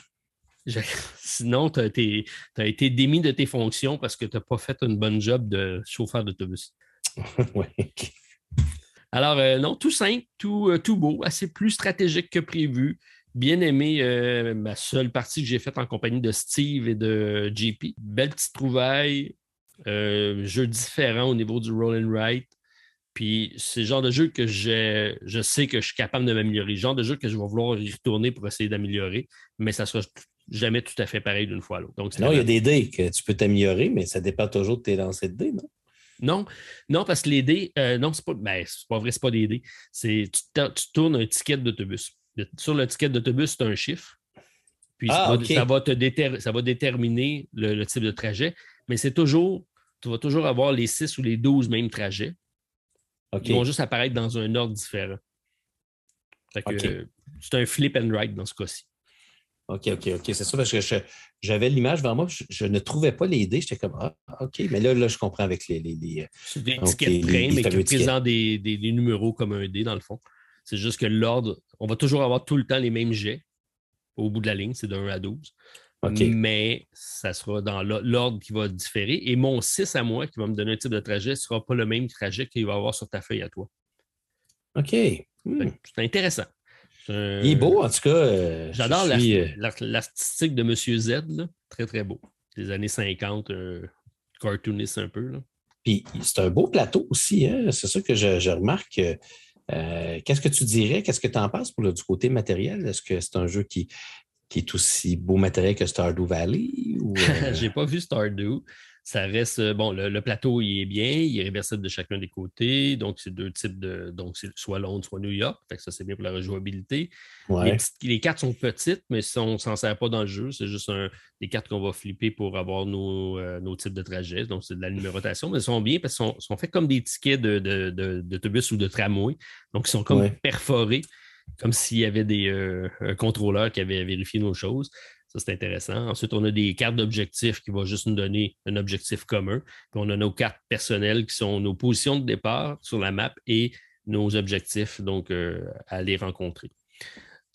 Euh, pour un flip and write, c'est super bien parce qu'on a aussi nos petites plaquettes qui vont s'additionner sur le plateau pour faire notre trajet, un peu comme dans les aventuriers du rail, si on veut. Ouais, ouais. Mais à chaque fois que j'arrive à une station, à chaque fois que je mets une plaquette, l'élément que je rencontre, je n'ai pas le choix de le, prendre. Donc, si je, ramasse euh, une écolière, je n'ai pas le choix de la ramasser. Si je ramasse j'arrive à un building, je n'ai pas le choix de le marquer.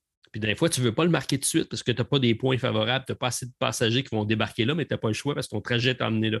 Donc, tu vas essayer de, bien faire tes choses pour pouvoir euh, modifier euh, ton trajet. C'est intéressant.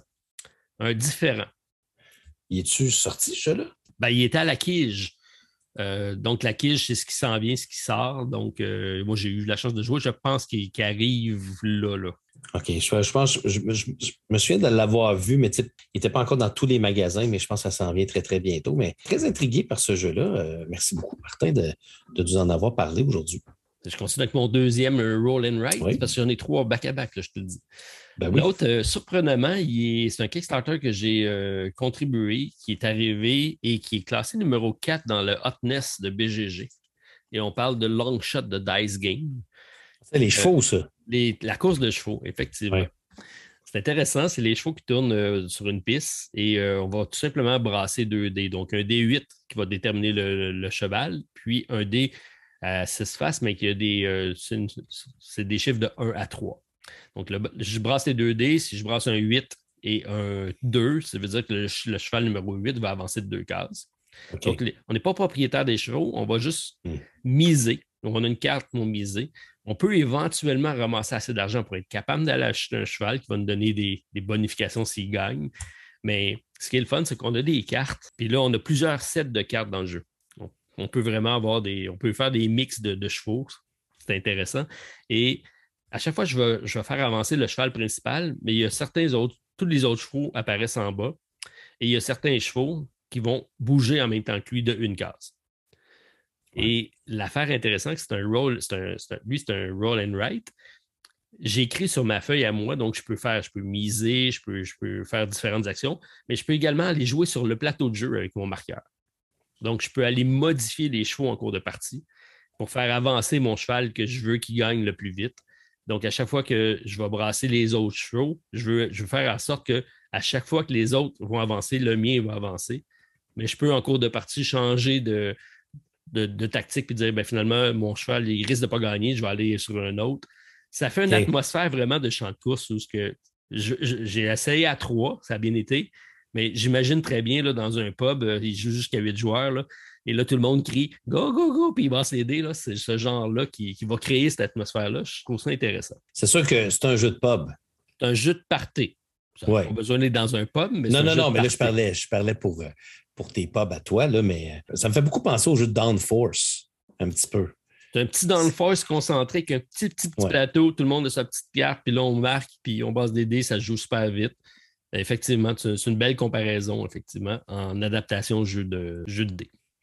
Puis avec des beaux meeples en bois là, pour représenter. euh, mais c'est, pas. Pensez pas que c'est des meeples en forme de, de cheval. C'est un gros meeple, puis un dessin de, de- de cheval avec le jockey dessus. C'est, Ouais. comme- particulier. comme ils sont tous collés un à côté de l'autre sur la piste, mais ils vont se décoller éventuellement. Tu te fies beaucoup sur le, sur le dessus, il y a un Ouais. chiffre. Ouais. Puis ils ont tous une couleur différente. Fait que ça, c'est bien fait. Puis ton dé a le même chiffre et la même couleur sur le dé représentatif. Donc, Même moi qui est Euh, colorblind. ça Ouais, ça, je, ouais, ça, je m'en allais dire. C'est-tu, c'est-tu correct pour les, euh, euh, pour les, les gens qui sont daltoniens? Ça a bien, bien, bien été de ce côté-là pour moi. Donc, Ok. ils ont pris des couleurs vives et euh, c'était facile. Puis en plus, il y a tout le temps le chiffre qui est en lien avec la couleur. Ah, ben oui. Ok, C'est facile. c'est vrai que ça aide dans ce temps-là. Quand il est sorti sur Kickstarter, j'ai dit ça, c'est un jeu de pub, je vais le chercher parce que je sais que ça va être bon. Puis je ne suis pas déçu, je l'ai reçu, puis euh, il semble avoir une belle réception. J'ai écouté Shut Up and Sit Down qui en ont fait euh, une, belle, une belle critique. Puis là, je le vois en position 4 sur BGG, c'est de bon augure. Est-ce, est-ce que c'est un jeu qui est uniquement Kickstarter ou. euh, Il arrive en Ou, boutique, tu vois, nos amis de, de chez Randolph qui viennent de m'appeler durant le podcast sont en train de faire le tour de, du Gamma. Puis il est là présentement pour. OK. qu'on va regarder peut-être pour le mettre en français, pourquoi pas? Ça, ça pourrait être intéressant. Ben oui, puis donc, donc il va éventuellement sortir en magasin. Exact. OK, excellent. Alors, de long shot, euh, très, très intéressant. Et mon petit dernier, euh, que je t'ai déjà parlé, qui n'est pas très, très beau, qui ne m'attirait pas du tout. Euh, par contre, c'est un Stone Meyer. J'ai dit, je vais le prendre. C'est un jeu qui est sorti Ah. durant la COVID. Ils en ont fait. c'était disponible gratuitement, je pense. Puis après ça, Oui. ils ont décidé de, de- de faire le jeu. On parle de Rolling Realms, qui, euh, qui reprend la thématique de chacun de ces jeux. Donc, on a une carte pour chacun de ces jeux. Il est très, très marketing hein, dans, son, dans son Ah, approche.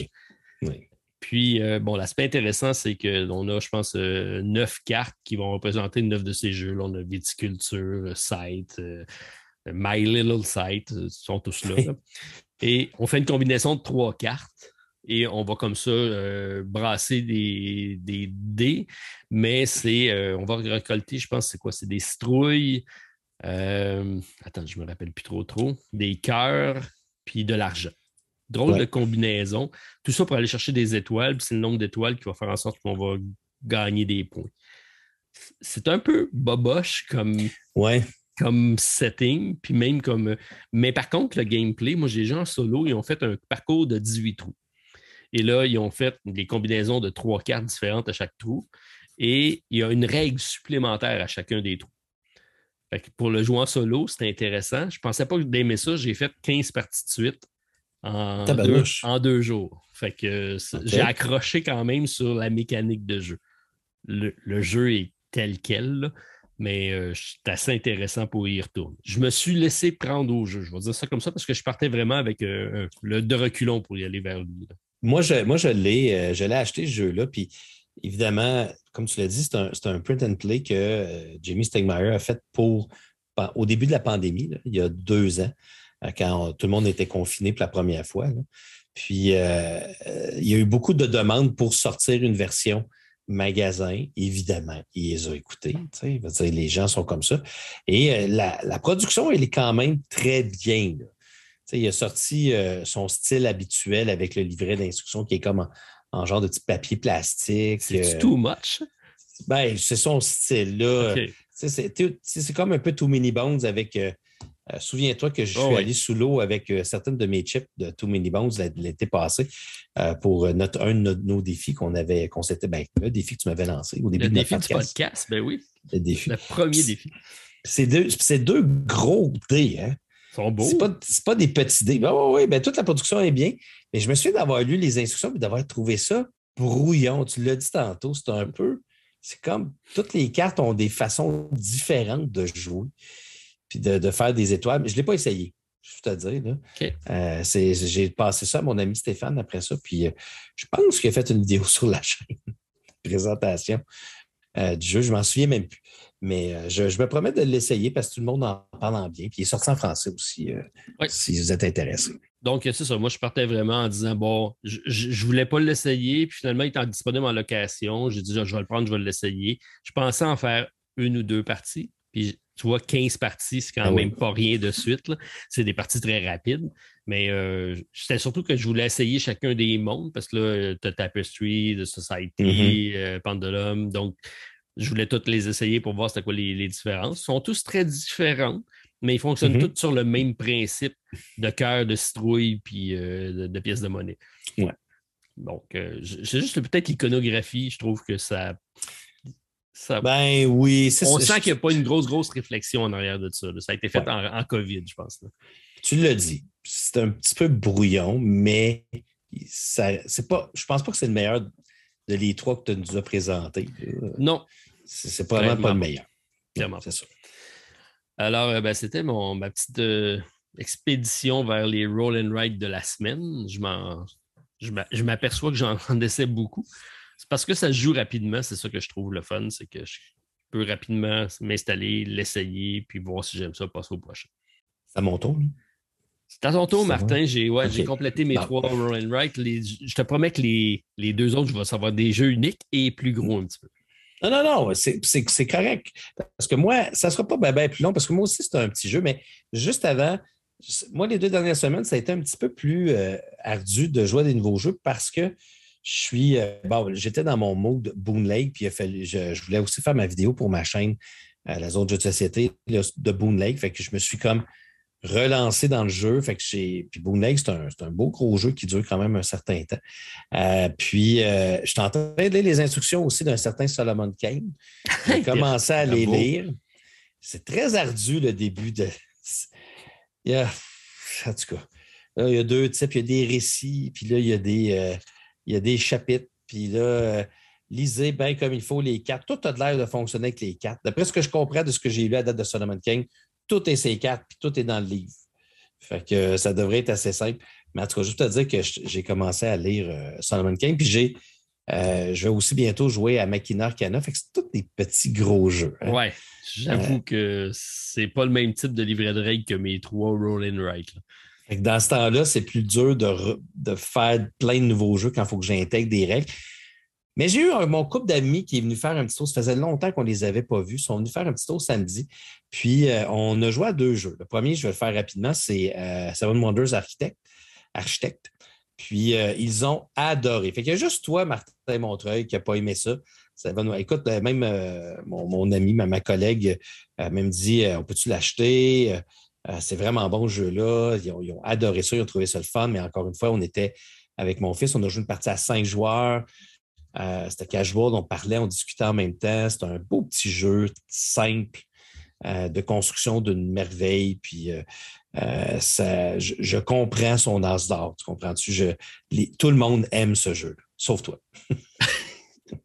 Mais il n'est pas fait pour être joué à deux. Ça, à deux, ça n'a pas bien fonctionné. Puis, puis même, même à plusieurs, le, problème que j'ai eu dans la, dans la première partie que j'ai fait peut se retrouver dans n'importe quelle autre partie. Ou si ta personne à droite et à gauche ne prennent pas tes piles puis que tes deux cartes ne t'intéressent pas, bah, ça reste. Mais, toutes les cartes finissent par donner quelque chose. Ben tu comprends? Oui. Ben, en tout cas, on partira, partira pas, là-dessus. Parce qu'on ne s'entend pas là-dessus, mais tu es tout seul dans ton coin, Martin C'est un, un, jeu de pretzel, puis de, de, repas, puis de bière, ça, ça va là. Parce que tu n'as pas à réfléchir, tu prends une carte. Ben oui, mais ça n'a même pas de choix à faire. OK. mais c'est pas un Machina Arcana, là. Ah non, c'est dire, euh, c'est bon. mais euh, le soir, on a joué, euh, on a joué à un jeu que tu connais beaucoup, mais que tu connais probablement pas le, le, thème qu'on a utilisé. On a joué à Unlock. On a joué à Unlock Legendary Adventures. puis, Legendary Adventures, c'est le dernier qui est sorti avant celui que nos amis européens ont déjà, là, qui, euh, qui, je pense, intègre les aventuriers du rail, euh, le jeu Pandémie, ah, il est pas sorti, euh, Mysterium. Non, ça, il n'est pas sorti en Amérique du Nord, mais je pense qu'il est sorti en Europe. je pense parce que l'application est déjà mise à jour sur, sur le, téléphone cellulaire, fait que le jeu il est sorti. mais Legendary Adventures, c'est donc la boîte d'avant. Est-ce que tes amis avaient déjà fait un unlock? Oui, on avait déjà fait deux unlocks, mais ça fait au moins les premiers unlocks. La première boîte d'unlock, je les avais faites avec eux autres. Puis on n'y avait jamais retouché. Puis moi, j'ai rejoué à plusieurs unlocks après, mais j'essaie. Moi, je les ai toutes les boîtes chez moi. J'essaie de les faire en ordre.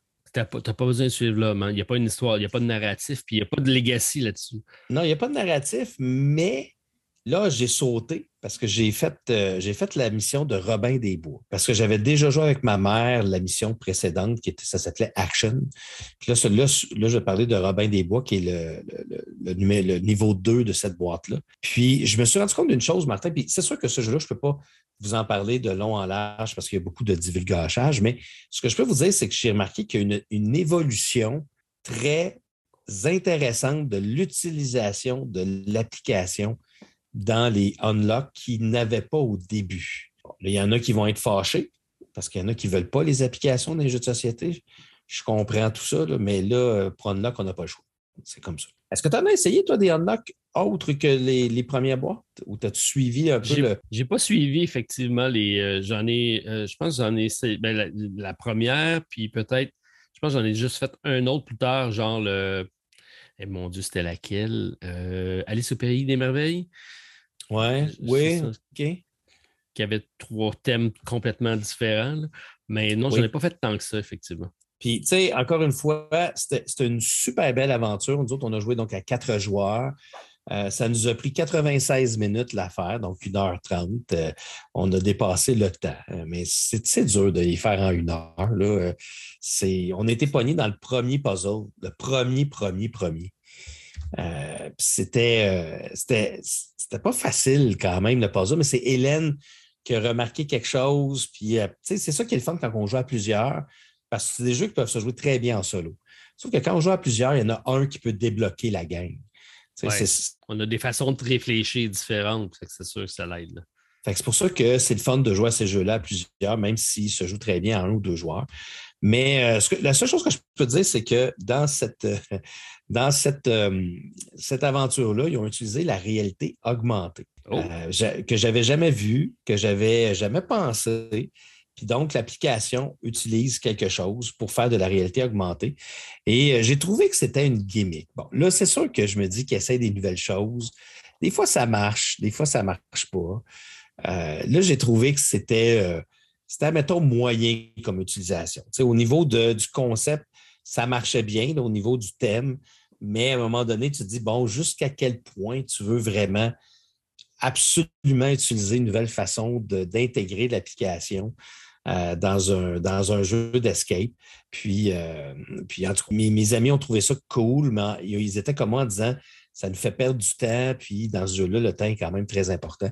Mais, mais voilà, mais ça reste encore des très bons jeux. Ce que j'aime beaucoup avec les nouveaux Unlock maintenant, c'est qu'ils nous donnent le feuillet des solutions ça, c'est cool parce que des fois, tu arrives, tu dis comment donc? Euh, des fois, on pense qu'on a trouvé euh, par erreur, euh, par exemple, une solution, puis là, tu peux retourner dans le vrai des, solutions pour voir, ah non, finalement, OK, j'ai vraiment bien pensé les choses ou Ah, OK, c'est pour ça qu'on ne l'a pas réussi. Et on fait commencer avec le Unlock Star Wars? Ah, je ne l'ai pas essayé, mon Star Wars. Toi, est-ce que tu as eu la chance d'essayer? Est-ce que tu as apprécié quand la thématique est plus forte comme celui-là? Moi, j'ai, euh, oui, j'ai fait, euh, je pense, je pense que j'ai fait un seul des trois, euh, des trois thèmes de Star Wars. On, avait trouvé ça correct. J'avais joué ça avec mes enfants, puis on avait trouvé ça correct, mais eux autres, lui aussi, utilisait beaucoup plus l'application, puis l'utilisation de l'application. Un jour, Martin, on va faire un, côté B, on va vous parler de l'ensemble des, peut-être des, des, types d'escape. Je les essaie toutes. Euh, j'en ai beaucoup, beaucoup présentement. Il m'en reste un que je n'ai pas essayé encore dans toute la gamme. Euh, il, y en a, y en a qui sont très impressionnants. Comme moi, je, moi, je préfère les Exit One Lock. Euh, je trouve les Exit meilleurs, selon moi, parce que je trouve qu'ils sont mieux bâtis et qu'il y a plus de surprises intéressantes à cause de tout ce que tu peux faire avec le matériel. tu peux plier, couper. il y a plein de choses que tu peux faire, puis je trouve ça intéressant ce qu'ils sont capables de faire. Puis dans toute la game, toute la gang, de, celui qui m'a impressionné le plus, c'est la gamme des 50 Clues, euh, les 50 indices, euh, qui sont des jeux qui sont sortis il n'y a pas tellement longtemps, euh, qui sont en. La majeure partie sont en noir et blanc. La première, ça s'appelait 50 Clues, The Pendulum of the Dead. c'est sorti La Pendule des Morts. C'est une trilogie. C'est un petit peu plus pour adultes. Euh, c'est plus gory, il y a plus d'images. Je ne joue pas ça avec des enfants nécessairement, mais euh, ils ont un système avec, euh, avec un ordinateur là, pour, pour les indices, pour savoir si on a les bons codes, que je trouve très engageant, très le fun. Puis c'est une histoire qui se suit. Alors, je trouve que c'est l'aspect narratif euh, qui est le plus intéressant. Puis ils ont deux trilogies maintenant de sortie. Je fais trois avec mes mains, c'est drôle. J'ai deux trilogies euh, qui sont sorties présentement de la gamme des 50 Clues, que je n'ai pas encore tout essayé, là, mais euh, c'est vraiment un, type d'escape que j'aime. Moi, moi, personnellement, avec Stéphane, on a fait le premier. On a vraiment très apprécié. C'est un, petit peu. plus engageant. C'était plus engageant, c'était un petit peu. un petit peu violent, je te dirais. il y a certaines choses, certaines images qui sont plus rough à regarder que je te dirais que j'ai vu dans les exits ou dans les unlock. Mais euh, quand même, c'était très intéressant. En tout cas, les escapes, j'aime toujours euh, beaucoup ça. Puis, euh, je, suis toujours content de découvrir de nouveaux types de ces, de ces jeux-là. Fait c'était une belle expérience avec mon couple d'amis. Unlock Legendary Adventures. La question, avez-vous eu du plaisir? On a eu beaucoup de plaisir. Ça a été, été le fun. Puis mon amie, euh, parce que c'est une de mes collègues de travail aussi, là, puis euh, elle m'en parlait encore aujourd'hui, comment elle aimait ça. Puis elle a dit Ah, le prochain, il y a un Sherlock Holmes, parce que dans la boîte, le troisième, c'est un Sherlock Holmes. Puis elle a dit Ah, j'aimerais ça, jouer à celui-là. Puis euh, tu vois que, puis elle m'a dit Ah, j'aime vraiment ça, ces jeux-là. Puis là, j'ai dit Ça tombe bien. J'en ai plein chez nous qui ne sont, pas, sont pas utilisés. J'ai toutes pris les boîtes d'unlock. J'ai pas eu le temps des. Mais j'aime ça parce que justement, quand j'ai des amis qui arrivent, j'ai juste à en prendre un. Puis on joue. Puis euh, c'est sûr que c'est des one-shots, comme on dit, mais euh, il y en a tellement maintenant de possibilités. C'est pas des boîtes trop dispendieuses. Tu vois, c'est le genre de truc qu'on faisait euh, au Randolph. Des fois, on avait des activités team building, justement, avec un paquet de professeurs qui venaient, puis on cherchait des activités. Puis c'est le genre, on, les mettait par équipe, puis on mettait toute la même boîte d'unlock sur la table. Puis là, il y avait beaucoup de collaboration. Des fois, on, mixait les, volontairement si on voulait que tel groupe soit avec euh, ah, personne. il, y avait, il y avait une dynamique qui s'installait intéressante pour pouvoir renforcer les liens entre différents départements. Euh, c'est un outil de travail parce qu'effectivement, ça apporte à grande réflexion. De la pédagogie avec Unlock, ça, c'est intriguant. Alors, bon choix. Bon choix. Merci, Martin. Tu as parlé tantôt de Mysterium, euh, parce que tu parlais qu'il y avait une boîte qui sortait avec ça. Et moi, j'ai eu la chance d'essayer un jeu de l'auteur de Mysterium. On parle de Alexander Nevsky, qui est un Ukrainien. Oh. qui a publié en 2021 un jeu d'une compagnie ukrainienne que je ne connais pas, qui s'appelle iGames. Et c'est Settlement. OK. Je ne sais pas si tu as vu ça passer. Euh, non, ben, pas du tout. OK. Que tu, vas, tu vas pouvoir nous en parler. Ben oui, euh, je, voulais, je voulais être euh, solidaire euh, puisque j'avais ça sur mon bureau. Je disais, tiens, tiens, tiens, une compagnie ukrainienne, on va aller voir comment ça se passe de leur côté. Mais l'auteur de Mysterium, c'est quand même quelqu'un qui a fait quelques titres à succès. Donc, lui, il a collaboré avec ce titre-là. C'est, euh, il a été publié déjà aux États-Unis. Donc, j'avais la version ukrainienne, mais il n'y a pas de texte au niveau du jeu, donc c'est assez simple à jouer. J'avais une version des, règles en anglais. Euh, j'ai même écouté une vidéo de, Tom Vassell. Donc, c'est un jeu de 1 à 4 joueurs, 45-90 minutes, euh, assez simple, 2.14 sur, 2.14 sur 5 au niveau complexité. C'est un jeu dans lequel on va avoir de l'exploration. Ça reste très abstrait comme, comme jeu, si on veut. Euh, donc, on va avoir euh, un plateau personnel puis un plateau central. Le plateau euh, central va, nous avoir plusieurs, une série d'habitants qui vont être là, qu'on va pouvoir attirer dans nos royaumes en allant offrir des, certaines ressources. Donc, c'est assez vague comme thématique à ce niveau-là, mais c'est des points de victoire qu'on va aller collecter dans, le fond. Les habitants qu'on va accueillir dans notre royaume, c'est de la façon de faire des points de victoire. Notre royaume à nous va être divisé en deux secteurs. On a la section du bas qui va être une section de neuf bâtiments qu'on peut construire pour générer des ressources. Puis la section du haut, c'est une, section de neuf euh, tuiles qu'on va pouvoir explorer. Donc, une section exploration, construction. Euh, c'est la façon donc d'interagir. On va avoir six personnages, c'est un placement d'ouvriers. Et le placement d'ouvriers est intéressant puisqu'on va, ça va activer des, secteurs de la ville. Quand je le mets au bout d'une rangée, j'active toutes les tuiles que je vais avoir construites. Quand je puis je peux faire la même chose, je peux aller activer des lieux que je vais avoir explorés. Mais les lieux explorés, si j'ai des monstres qui apparaissent sur les cartes, il faut que je m'en débarrasse avant pour pouvoir bénéficier des ressources qui sont là. Les ressources sont plus importantes, mais il faut que j'aille nettoyer le secteur pour être capable de bénéficier des, ressources qui sont présentes. Les monstres ont tendance à revenir, puis la façon d'empêcher qu'ils reviennent, il ben, faut construire des forteresses. Et là, on peut construire des petites forteresses qui vont nous permettre de protéger nos secteurs et en même temps, donc, d'éviter que les monstres reviennent, de pouvoir donc exploiter plus facilement les terres qu'on aura défrichées en explorant ça a l'air bien beau. Quand je l'explique comme ça, ça reste très euh, placement de meeple, gestion de ressources. Euh, mais ça fonctionne très, très bien. Sincèrement, j'ai fait deux parties en solo, euh, une après l'autre, et j'ai trouvé que c'est un jeu qui, était bien balancé, bien fait, original. on a aussi la possibilité d'aller, quand, on va chercher des paysans, c'est comme si le paysan venait nous aider. Ça nous rajoute un meeple supplémentaire qui est un, un meeple blanc c'est la façon d'avoir des meeples supplémentaires pour faire plus d'actions. Mais ils sont là juste pour le tour que tu vas aller le chercher. Donc, tu vas essayer à chaque fois d'aller chercher des nouveaux paysans pour avoir de nouveaux meeples, pour être capable de faire plus d'actions. Ça, c'est super bien amené. Ça fonctionne bien. Euh, sinon, ben, la gestion de ressources est très importante. Euh, c'est ce qui nous permet donc d'aller euh, attirer nos fameux paysans. Donc, c'est une action qui, on va devoir avoir un moteur d'engin à construire qui fonctionne bien parce que certaines cartes vont générer des ressources, certaines cartes vont transformer des ressources. Un peu comme tu avais parlé dans Fantastic Factory. Mm-hmm. C'est un peu le même principe. Donc, tu vas aller générer des ressources. Ces ressources-là, tu vas aller les, aller les transformer avec un autre bâtiment qui vont te donner d'autres types de ressources qui vont te permettre de faire d'autres actions. Donc, comme un moteur, une chaîne d'action qui, s'installe. Euh, qui est assez intéressante. Et euh, l'autre particularité aussi, c'est qu'on a des artefacts euh, à chaque début de tour, le premier qui finit, qui passe, il va défausser une carte, puis il va aller chercher une carte au marché, qui est un bonus spécial juste pour toi que tu as pour le prochain tour au complet. OK. Ça, c'est intéressant parce que tu peux planifier un petit peu ton action en conséquence de ça. Bref, euh, petit jeu qui se joue très bien. Euh, ça joue tout ça en six tours de jeu. Partie quand même rapide, 30-45 minutes. je l'ai malheureusement juste joué en solo. Ça reste un jeu aussi qu'on va faire notre petite construction dans notre coin sur notre plateau. L'interaction, c'est qu'on va aller chercher les, euh, bâtiments. Donc, si je prends le bâtiment, ben, tu, je l'ai pris avant toi, tout simplement. Ou si je vais attirer un paysan avant toi, ben, il y a une petite course à ce niveau-là. Mais sinon, on, gère vraiment son, action dans son coin. Ce pourquoi ça reste un, jeu plus solo, à mon avis. Par contre, le solo, il, a été bâti comme étant un solo seulement avec des points de victoire, ce qui est un peu déplorable.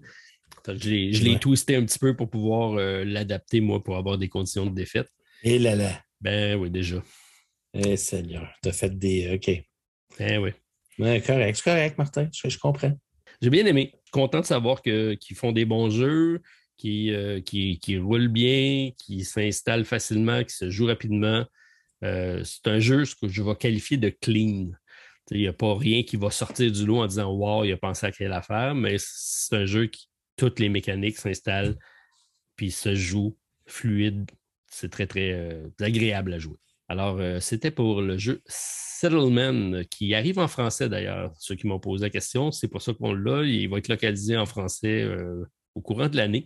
On se posait la question si on le faisait venir ici en sa version française. Alors, c'est une décision qu'on a à prendre et c'est pour ça que j'ai le prototype en main.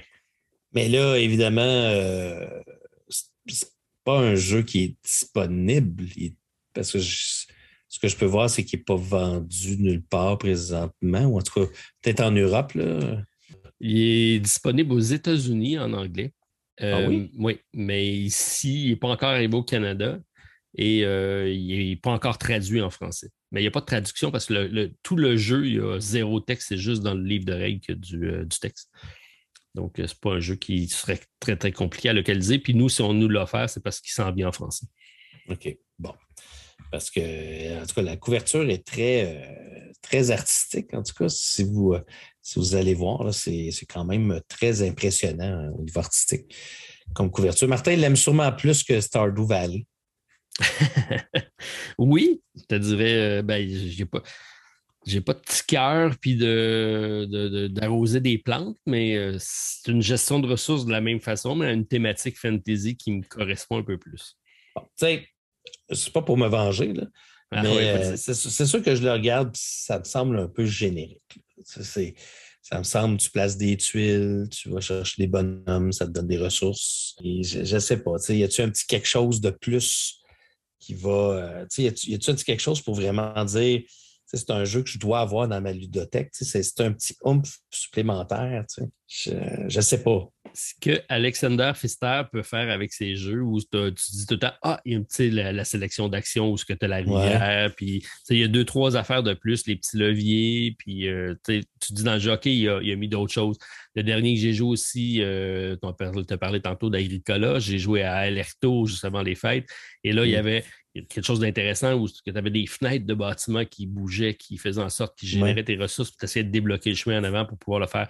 c'est des petites affaires d'un fois qui font la différence. Et c'est ce que peut-être ces jeux-là n'ont pas parce que c'est des jeux super bien faits, super bien euh, fonctionnels. Mais tu te dis, OK, j'ai beaucoup de jeux qui sont similaires, alors ils se démarquent de quelle façon?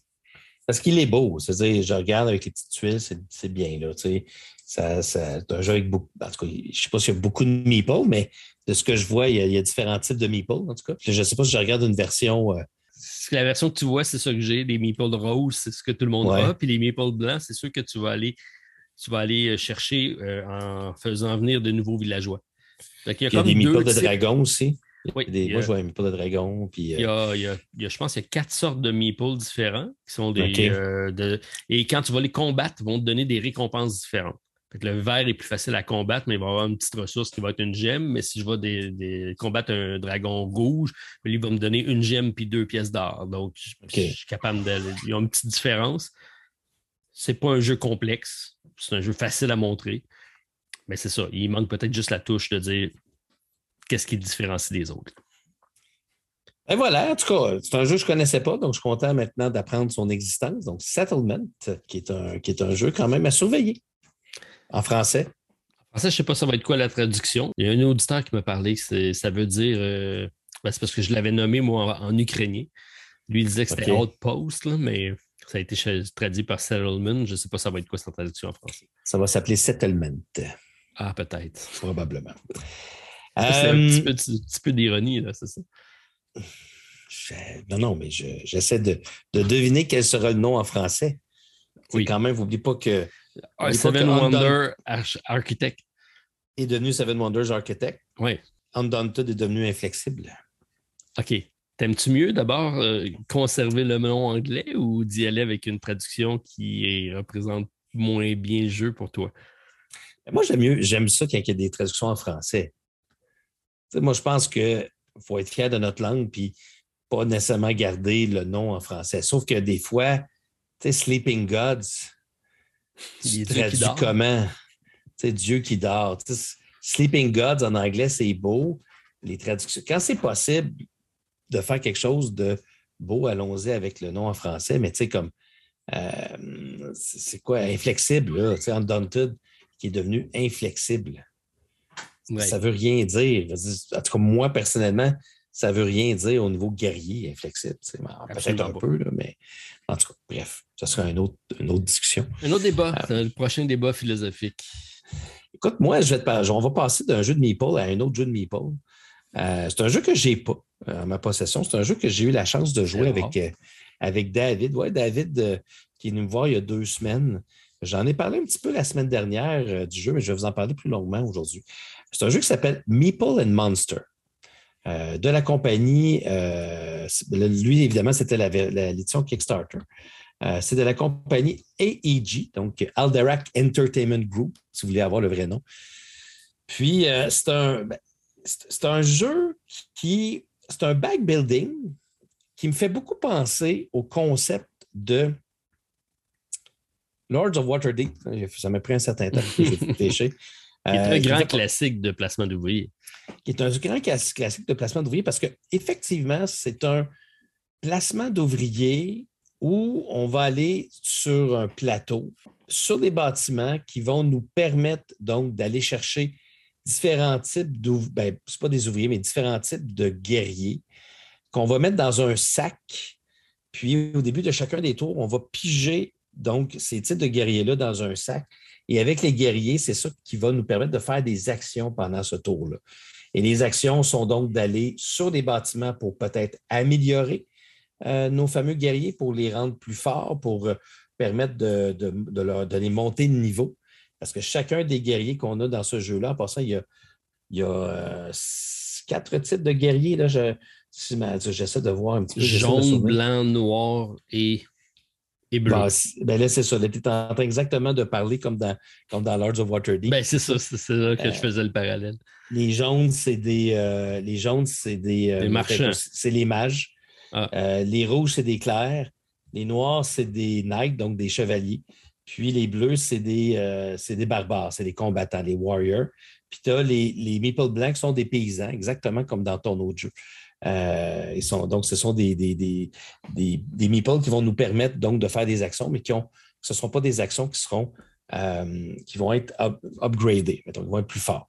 Puis le but du jeu, c'est qu'on on est comme dans une ville, puis il va y avoir des monstres qui vont apparaître dans des districts.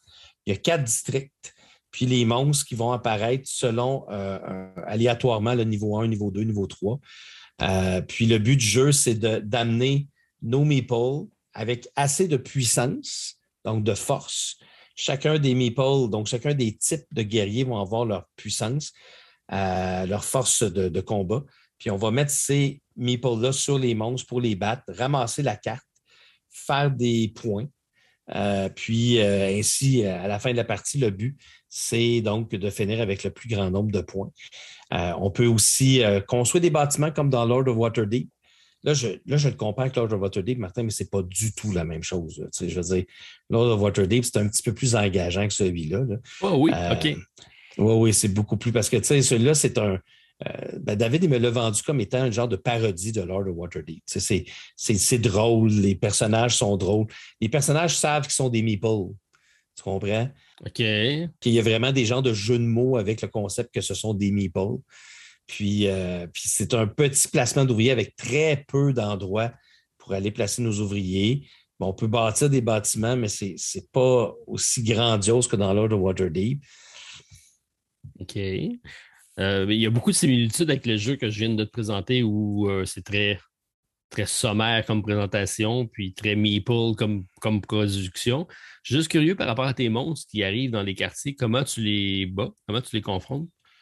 C'est ça, c'est que dans le fond, tu vas, euh, tu vas avoir quatre meeples, tu vas, piger quatre meeples au début de ton tour, et ces meeples-là, tu vas pouvoir les placer n'importe où. Donc, tu peux aller les placer sur un bâtiment pour genre, euh, tu mets un meeple bleu et blanc pour avoir un, pour te rajouter un meeple noir, donc d'avoir un chevalier. OK? Euh, tu, peux, euh, tu peux les amener sur un autre endroit où tu vas avoir un meeple jaune avec un meeple blanc pour avoir un rouge. donc, pour pouvoir grossir ton armée. C'est bizarre comme thématique, par contre. C'est un peu bizarre comme thématique. Puis ce que j'ai trouvé encore plus bizarre, Martin, c'est qu'il y a une université dans le jeu. Ça s'appelle vraiment The University. Tu peux mettre n'importe quel meeple, puis ça va te donner un meeple jaune qui est un mage. Mais moi, j'aurais mis un meeple blanc J'aurais mis un paysan qui devient un mage. Tu peux mettre n'importe quel type de meeple, puis il va. En tout cas, j'ai trouvé que le thème était un peu. Euh, plaqué. Un peu plaqué. Puis euh, les monstres, dans le fond, c'est donc des meeples. Tu peux les placer sur les monstres. Et si tu as un monstre qui a trois de force, il ben, faut que tu aies des meeples qui ont assez de force pour pouvoir le battre. Puis euh, chacun de ces monstres-là vont te rapporter des points. puis au début de la partie, tu vas te piger des cartes d'objectifs cachés euh, qui vont te donner des points supplémentaires ou qui vont te donner des habiletés pendant la partie. à chaque fois que tu tues un monstre, ça va te donner une habilité que tu peux rajouter, euh, genre euh, sur, chacun de tes personnages. genre, à chaque fois que tu utilises un, clair pour battre un monstre, mais ça va te donner un, genre un autre meeple. ça va te donner des petits pouvoirs comme ça, tranquillement, pas vite. OK. Je sens un petit peu de réserve dans ta voix. j'ai beaucoup de réserves. pas trippé sur ce jeu-là. J'ai pas. Premièrement, je ne l'ai pas trouvé beau. Il n'est pas très beau, là. Je n'ai pas trouvé très beau. Puis c'est un. C'est le Kickstarter Edition. Puis ça, David va être d'accord avec moi. Euh, le Kickstarter Edition, c'est qu'ils ont pris les meeples puis ils ont collé, dans le fond, les visages, les, types de, de personnages sur les meeples. Fait que quand tu les regardes, c'est supposé d'être les mêmes choses que tes cartes que tu as devant toi, parce que je te rappelle que chacun des personnages, tu peux les monter de niveau. Donc, il y a des cartes qui le représentent. Puis, c'est juste que quand tu les mets devant toi, du côté imprimé, tu ne vois pas vraiment c'est quoi la couleur. ce, que, ce, que, David et moi, on faisait, c'est qu'on les prenait et on les mettait de l'autre bord. Du côté qui n'est pas imprimé, pour savoir de quelle, quelle couleur qui était. Parce que le, l'impression, on voyait couvre tout le beeple. Oui. si tu reconnais le personnage, ça va, mais si tu vas par la couleur, ça fonctionne moins bien. Exactement, c'est en plein ça. Fait que c'est un concept un peu raté. Le board, il est très drabe, ennuyant. Euh, c'est pas un mauvais jeu. Mais tu sais, on s'en parlait tantôt avec ton autre jeu d'avant. Hein? Qu'est-ce qui fait que je vais jouer à ce jeu-là plutôt que de sortir Lord of Waterdeep? Oublie ça. Sauf que c'est un. Oublie pas que Lord of Waterdeep, c'est pas un jeu de. de c'est pas un back building, c'est pas un jeu de construction de, de, de sac. Je veux dire, c'est pas la même chose que dans, euh, dans Lord of Waterdeep, tu allais chercher les ressources en allant dans des, sur des lieux. Euh, on appelle ça des, ressources, là, mais. Mais tu avais des cartes intrigues, tu avais des bâtiments, tu avais, le premier joueur, tu avais des coups bas, tu avais d'autres choses. Il y avait un gameplay en arrière. Là, j'ai l'impression que tu fais des meeples avec d'autres meeples, tu sais pas pourquoi.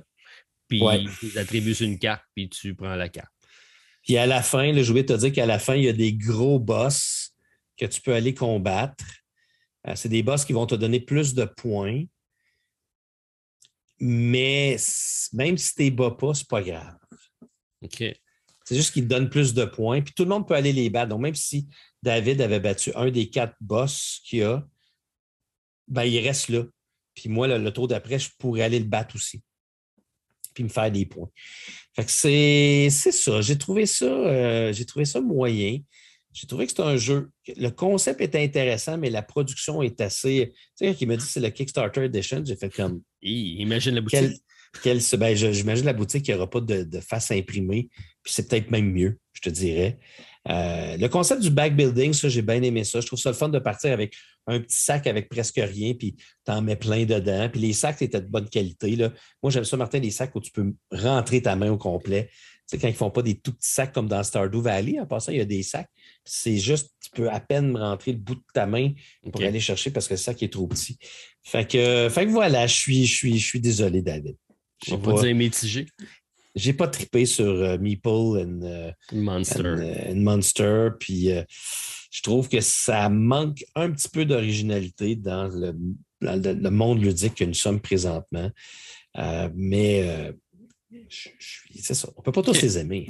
Ben, tu confirmes mes premières impressions. J'avais couvert, j'avais couvert la campagne Kickstarter quand c'était live. Puis, bon, je trouvais ça intriguant, mais j'ai rapidement tourner la page en disant je vais passer à un autre, un autre euh, appel. Ouais, puis tu sais, les buildings, ben, en passant dans Java Today, c'était la même chose, souviens-toi. Les buildings, il y avait haut, artistiquement parlant, c'était zéro. Là. Bon, ben là, ça, c'est zéro moins un. Parce que les buildings que tu achètes, c'est vraiment juste les icônes, dans le fond, de tu mets un, jaune avec n'importe quelle couleur, ça va te donner telle habilité spéciale. Mais là, tout le monde peut y aller dessus? Tout le monde peut y aller dessus, oui. Puis ça ne te donne pas une, ressource dans Lord. Si tu allais sur le building d'un autre, tu avais une bonification. La seule, chose que ça donne, c'est quand tu bâtis le, bâtiment, ça te donne un meeple de couleur spécifique dépendamment dans quel district tu l'as mis. Un rouge, un jaune, un bleu ou, ou un autre. Fait que tu as quand même un avantage de bâtir le bâtiment. J'ai oublié de te dire aussi qu'il y a des meeples verts qui sont uniques. Donc, tu vas avoir comme un genre de row. Tu vas avoir un archer. Euh, qui, sont quand même cool, Martin. Les autres, ils t'amènent une habilité spéciale qui est un petit peu plus fun. Sauf qu'à la fin, quand tu es rendu avec 22 bonhommes dans ton sac, puis tu as un bonhomme vert, c'est un jeu de chance. C'est sûr que moi, je ne le pigerai pas pour battre le boss à la fin. Euh, quand j'ai joué avec David, à mon dernier tour, j'avais juste eu des bonhommes blancs. Puis euh, je me souviens qu'il n'y avait pas tant de façon d'élaguer son sac aussi. Oui, c'était ma question, s'il euh, avait pensé à ça. Il y en a, mais c'était pas. Fait que c'est ça. C'était, c'est un jeu ordinaire. Désolé, malheureusement, celui-là, euh, je ne le recommande pas. Ça en prend, ça en prend. Ben oui. OK, mais Martin, je vais rester dans le même monde fantasy. OK. Un jeu, par contre, que tu connais, que tu as essayé, puis j'ai eu Hein? la chance de l'essayer en compagnie de mon ami Stéphane. Et, On euh, le salue d'ailleurs. On le salue. Stéphane nous écoute religieusement chaque semaine, effectivement. Puis il nous a dit, il m'avait déjà dit qu'il nous arrivait avec une capsule euh, éventuellement pour Oui. nos épisodes. Puis je suis toujours dans l'attente. Alors, Stéphane, j'attends toujours. Moi, mon Stéphane, il est jaloux qu'on ne l'invite pas. Ah ben, on va le faire. Pas de problème. Ben oui, ben oui, on va l'inviter Ben oui, un jour. c'est bon. Alors, de mon Mais, côté, mais je peux te dire que mon Stéphane ne nous écoute pas. OK, fait qu'il n'est pas si jaloux que ça. C'est un homme occupé. C'est un homme occupé. Il faut, faut choisir nos batailles dans la vie. Bon, vas-y, Ben- Martin, je m'excuse, je te, je, te, je te coupe plus. Il n'y a pas de problème. Trois heures et demie de podcast, c'est pas tout le monde qui a le temps de, de se mettre à l'écoute de ça. Mais moi, Ouais. j'ai beaucoup apprécié la formule. Je me promène avec mes petits écouteurs sans, sans fil. Puis quand j'ai des choses à faire que je vais être tranquille, je me mets un podcast et euh, je suis heureux. Plus, plus c'est long, mieux c'est. Bon, OK, vas-y. OK, là, on sait pas. Bon, OK. Euh, le... le prochain jeu que je veux te parler, c'est un jeu que tu m'as que as présenté sur ta chaîne. Non. qui a fait le tour, euh, a fait beaucoup de bruit quand c'est sorti parce que le- la compagnie a envoyé ça à beaucoup de contributeurs, beaucoup de backers et beaucoup de YouTubers. Et c'est, je parle du jeu euh, Utia Tournament of Resurrection. C'est à ton tour d'en parler, là. À mon tour d'en parler, on- je vais y aller rapidement parce que tu as déjà couvert le sujet, mais je veux partager mon enthousiasme par rapport au jeu. Stéphane est tombé en amour avec le jeu. C'est vraiment dans sa tasse de thé. Euh, on a vraiment un jeu de fantasy, d'exploration. Euh, Puis tu avais raison de dire que le livret de règles, malgré la, la- la quantité de matériel et la lourdeur de la grosseur du, du livret de règles, c'est un jeu qui est très simple, fluide. Euh, c'est long, par contre, c'est un long jeu. Il faut avoir du temps. C'est 60 à 480 minutes. Nos parties ont pris trois heures. On a fait, mais c'est rare, un jeu de ce- cette ampleur-là. là. On s'est installé, on a fait une partie de trois heures et demie pour notre première partie. Puis le lendemain, on a dit on en fait un autre tout de suite. Et Ah oui. là, ça, ça a duré deux heures et demie à peu près. Mais Mm-hmm. de se mettre back-à-back deux gros jeux de même, c'est bon signe. Vous avez bon fait signe. quel scénario? On a fait le premier scénario court, tout simplement. Ouais, Une chance qui était court. Qui est le moins engageant, prenant dans les- l'ensemble des scénarios. Donc, si vous avez eu du fun avec ceux-là, imaginez les autres. OK. T'en as fait plusieurs, toi? J'en ai fait trois des six, je pense, six ou sept ou huit qu'il y a dans la boîte là, de base. Euh, J'en ai fait trois différents, puis je te dirais qu'à chaque fois, ça, ça allait de mieux en mieux. Mais ils sont, Ok. de, sont de plus en plus longs aussi. Oui, c'est ça l'affaire. Mais c'est le genre de jeu que je pense que j'aimerais ça l'essayer en solo. Je n'ai pas essayé le solo, Oui. mais je, je pense qu'il va être euh, il- va être intéressant à jouer. Parce que c'est vraiment un jeu d'exploration. C'est un jeu où tu vas penser à la façon que tu vas te déployer sur la map. Les monstres ne sont pas faciles non, non plus. à- Non. puis quand tu joues contre Stéphane, c'est la beauté de ce jeu-là. C'est qu'à deux joueurs ou plus, c'est les adversaires qui incarnent les monstres. C'est compétitif que vous jouez, parce que vous pouvez jouer coopératif, où là, c'est le jeu qui va contrôler les monstres, mais je pense que le jeu était pensé pour être compétitif. Oui, parce que dans tout temps, on va, on va avoir des récompenses et on va gagner des cartes du, monde, du, du deck des monstres. Il y a des cartes euh, silver qui sont les cartes de base et des cartes gold qui sont les cartes plus puissantes. Et lorsqu'on va euh, incarner un monstre, donc l'adversaire qui joue contre nous autres va incarner le monstre, il va récolter des jetons euh, d'activation, si on veut. Et ça va déterminer le nombre de cartes qu'il va pouvoir jouer pour nous affronter. Et là, ça se joue en ronde. euh, donc, c'est une petite partie de ping-pong entre les deux. Le, le premier des deux qui meurt. C'est assez difficile. On n'a pas d'élimination de joueurs, mais souvent, les héros ont perdu leur combat puis on doit retourner à la chapelle, repartir euh, de zéro. Et la beauté, c'est que mon adversaire qui a incarné le héros, ben, il va récupérer un jeton qui va lui faire des points de victoire. Ben oui. En jouant le monstre, tu as la possibilité de faire des points de victoire en combattant ton ennemi. Ça, c'est assez bien. Puis ça ne fait pas de confrontation directe parce que c'est jamais les deux personnages, les deux héros qui se confrontent. Peut-être dans d'autres scénarios, je n'ai pas été plus loin, mais dans Je les. con- Non. Non, je pense pas. C'est une belle trouvaille, ça. Je trouve que c'est intéressant. Ben oui, parce que c'est ça fait, ça rend, ben, à deux joueurs, comme je te dis, je pense que je ne jouerais jamais à plus que deux à ce jeu-là. Mais à deux joueurs, ça fait en sorte que tu es toujours engagé. Puis à deux joueurs compétitifs, quand tu gagnes des cartes dorées puis des cartes argent, ça vaut la peine parce que ce sont des cartes que tu vas utiliser contre ton adversaire. Tandis que quand tu joues en solo ou quand tu joues en coopératif, comme moi j'ai fait avec Hélène, ces cartes-là ont moins de signification euh, parce que justement, ils vont juste se transformer en, pièces d'or. Euh, ce qui est beaucoup moins fun, je pense, que de, vraiment retrouver les habilités que tu peux utiliser contre les, monstres. Puis c'est, ça, c'est le côté que moi, je n'ai pas encore essayé. OK. Ah, mais c'est vraiment très, très bon euh, de cette façon-là. Si tu as raison de dire qu'à deux joueurs, je pense que un peu pas mal la limite parce que comme c'est long, à trois, j'imagine que ça doit être, ça doit être une épopée. Euh, puis, tu as tout l'aspect du développement de ton personnage. Euh, donc, c'est des personnages de symétrie. Je pense que c'est un 1 à 4 joueurs. Il me semble qu'il y en a 6 dans la boîte, euh, en tout cas, du, moins dans la boîte que j'ai. Puis, on peut aller dans différents secteurs. On va avoir des marchés. On va pouvoir acheter des, des pièces d'équipement ou même aller s'entraîner pour avoir des, habiletés spéciales. Chacun des mmh. personnages ont leur propre deck de tuiles qu'ils vont pouvoir aller chercher, mais il va falloir qu'ils débloquent ces espaces-là en allant euh, conquérir, affronter des, élémentaires euh, sur le plateau, en allant acheter. L'or est très, est très précieux. Pour ça, je dis que c'est quand même pas mauvais d'avoir de pouvoir échanger des cartes contre de l'or parce que c'est. Il y a des cartes qui sont, sont, chères. Puis ramasser 15 euh, pièces d'or dans ce jeu-là, c'est un bel exploit. Oui. Il faut travailler fort. Donc, beaucoup, beaucoup de plaisir à découvrir Ultia. Attends un petit peu, Martin. Attends un petit peu. Là-dedans, tu peux aller chercher des minerais, tu vas chercher des ressources, tu peux aller chercher des armures. tu ne vas, pas chercher de légumes, là, mais mais il y a pas mal de stock dans ce jeu-là. Tu peux faire, tu peux aller miner, tu peux aller faire des aventures. Tu vois pas un petit pattern, genre de tantôt, tu étais comme ah, il y a beaucoup trop de choses dans ton jeu. Regarde celui-là. Celui-là, tu as de l'air de pas dire la même chose, hein? T'as raison. T'as raison parce que c'est un jeu, effectivement, qui est pas. C'est un jeu Kickstarter. Donc, c'est un jeu. Puis c'est là qu'on voit les, premières armes de, designers de jeux. Ils ont tendance à en mettre plus que pas assez. Lui, c'en est un que tout est là. Seigneur. Par contre, c'est un jeu qui qui n'a pas de l'air brouillon dans son approche. C'est vrai tout est en lien avec les. Tu vas aller dans les mines, tu vas aller récupérer des, gemmes, tu vas les mettre sur ton plateau, tu vas pouvoir les. Ce qu'on appelle dans nos jeux, c'est très jeu euh, console vidéo, là, où ce que oui. exploration fantasy, où ce que tu vas aller voir le forgeron à la fin de ton aventure, puis tu vas aller forger ton arme, puis tu vas aller mettre une pierre précieuse qui va te donner un bonus. C'est très dans cet esprit-là.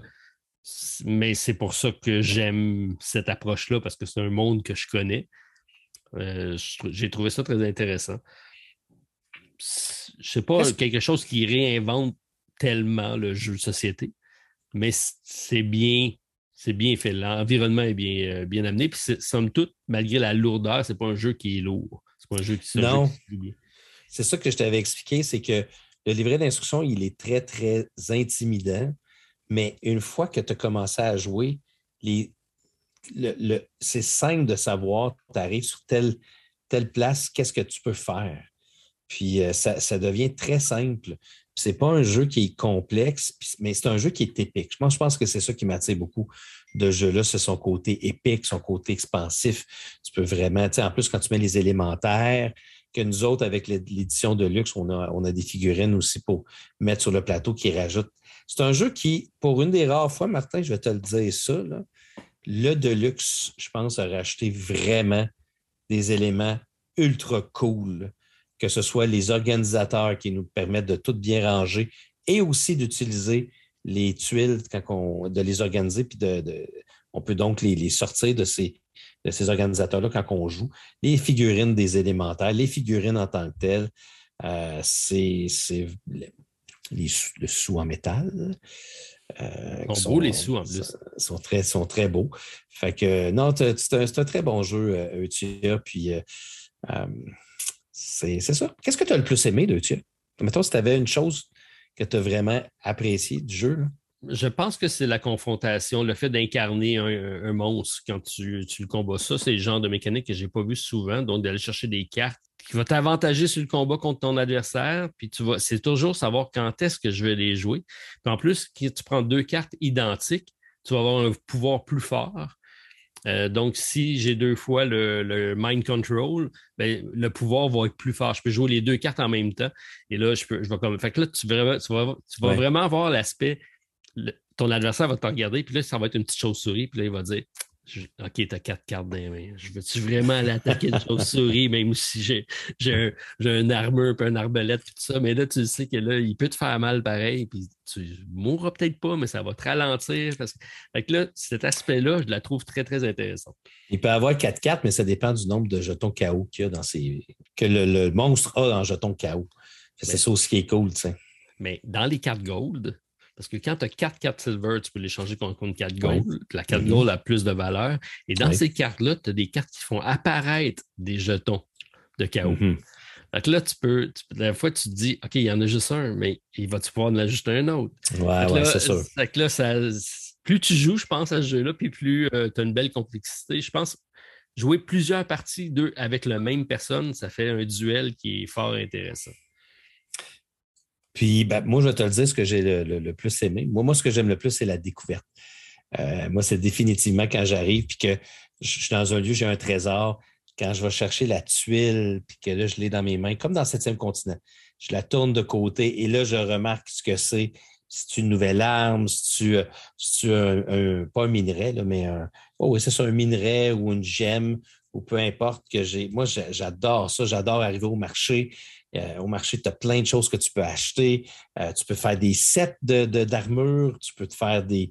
Euh, ça, j'ai jamais encore réussi à le faire, mais quand même. Ça, prend une longue partie pour être capable de faire ça. Oui, oui, c'est sûr que ça prend une longue partie parce qu'il faut que tu sois capable de bien monter ton personnage. Ça me fait penser un petit peu à Too Many Bones. Too Many Bones, si tu joues une partie courte, tu n'auras pas le temps vraiment d'améliorer ton personnage. Tu vas avoir une, partie de fun, mais, si tu joues une partie longue, tu as plus le temps d'améliorer ton personnage, comme dans Eutia. La différence, c'est que ah non, les deux sont, pas mal comparables. Une partie longue peut durer 5-6 heures. Il faut que vous ayez une table. Si vous êtes capable d'avoir une table dédiée à Eutia, euh, je pense que ça peut en valoir la peine, c'est sûr, mais euh, ça va prendre une. Ça fait partie des grands jeux épiques. Oui. Puis je pense qu'il est plus facile à prendre en main que Too Many Bones où tu as moins d'iconographie, puis tu n'as pas besoin d'une grosse charte de référence. Tu as, joué, une partie, tu sais comment ça se joue. C'est pas compliqué. Puis j'y retournerai demain matin, je n'ai pas besoin de retourner dans les règles. C'est assez intuitif comme, comme jeu. Ça, c'est bien. C'est un jeu à scénario. Il y a huit scénarios dans, la boîte de base. Et là, ce que je voulais amener, c'est qu'il y a une nouvelle campagne qui s'en vient. Donc, euh, Fierce Power, je pense qui arrive, euh, qui était censé arriver en avril, qui était décalé au début du mois de mai. Et c'est sur GameFound, qui va ajouter donc une extension qui va rajouter. Mm-hmm. Euh, je pense qu'on va ajouter des, cinq nouveaux scénarios, il va y avoir des nouveaux personnages, il va y avoir des nouveaux scénarios solo. J'ai hâte d'aller plus loin. Plus, mais là, évidemment, là, il va falloir se poser la question as-tu vraiment besoin de plus avec Eutia? La réponse, c'est probablement oui. la réponse est probablement non, mais moi, ce que j'aimerais avoir, moi, ce que je, cherchais dans des extensions, c'est d'avoir des scénarios de plus. Ouais. Euh, scénario solo. Oui, ça, ça m'intéresse. Une campagne solo? Ben, je ne sais pas, ben, une campagne serait le fun, mais moi, j'aimerais ça avoir un, solo. Parce que le solo actuel, tu joues tout seul. Donc, tu n'as pas vraiment une finale. Par défaut, ça. Solo égale seul. Non, mais que, tu comprends ce que je veux dire. Tu n'as pas un automate, tu ne joues pas contre un automate. Ah, OK, OK. Euh, tu n'as pas, pas un adversaire comme quand tu joues, mettons, contre Stéphane, c'est celui qui a le plus grand nombre de points qui gagne. Là, le but du jeu, souvent, c'est d'accomplir la mission, mais à la fin des points, il ne donne rien. C'est pas, euh, c'est juste bas ton score. J'aimerais ça, moi, avoir vraiment un adversaire qui se contrôle par lui-même. Ce serait sûrement difficile, mais peut-être que c'est faisable. Martin? Ouais, mais je pense que c'est peut-être pas un jeu adapté pour ça. Il y a tellement de possibilités de, déplacement. Puis ça, si on commence à gérer un automa, pas certain, mais un, plateau de jeu qui interagit avec nous, ça, j'aimerais ça. Euh, OK, je, prends note. Mais sache que les parties que j'ai faites avec Stéphane, ça s'est soldé par le deuxième tiebreaker. Oh! Les deux fois? La, première fois, ça a été par un point d'écart, puis la deuxième fois, c'est sur euh, un tiebreaker. Tiebreaker, puis on n'était on pas du tout ces mêmes axes de développement. OK. Ça finit 15-15. Puis je vous garde la surprise pour la vidéo. OK. À suivre. À suivre. À suivre. Alors, euh, oui, bien content d'avoir euh, découvert celui-là. Moi, toi, tu, tu, avais contribué à la campagne. Oui. Tu attendais le jeu. Moi, j'avais aucune attente avec ce jeu-là. J'ai euh, vu les deux boîtes arriver. Je me disais, monsieur, qu'est-ce que c'est ça?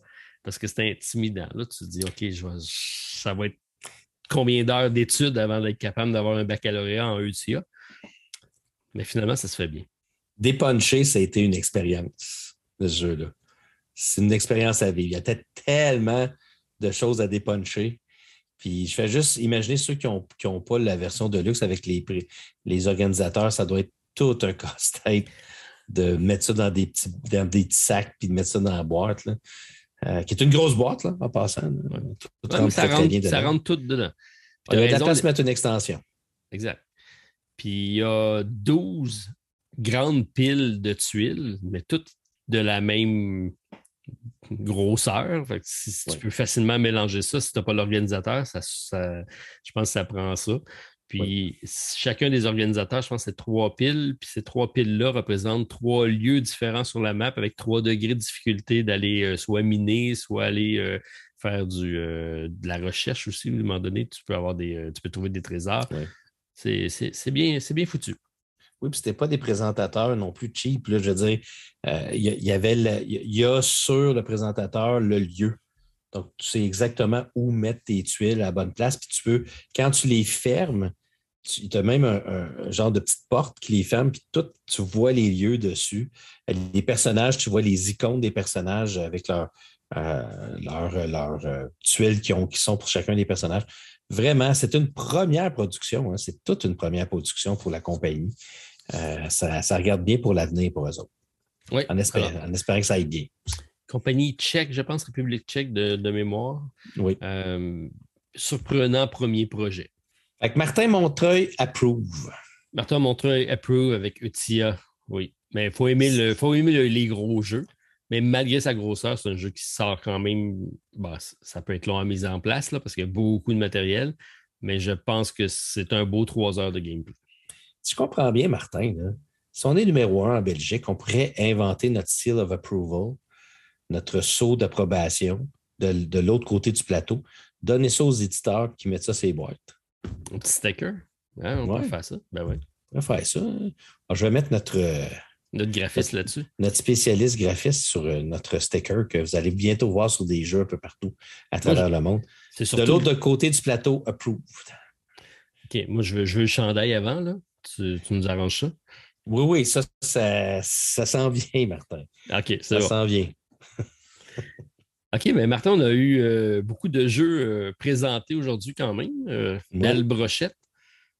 Et euh, on irait du côté des actualités, si t'es prêt. Ben, allons-y. Quoi de neuf, Martin, dans le merveilleux monde du jeu? Alors, Martin, tu es prêt de nous partager tes fameuses trouvailles de la semaine? Euh, Qu'est-ce que tu as déchi déchiré, déniché pour nous en cette semaine du milieu de mars? C'est la Saint-Patrick quand même, ici. Ben, partout, je pense. J'imagine que c'est partout, oui. C'est la fête à mon père, d'ailleurs. Bon, bon anniversaire, c'est sa fête hier. Papa. Comment s'appelle euh, papa? Michel. Michel a eu 71 ans. Oh, il n'a peut-être pas voulu que je dise son âge, mais 71 ans.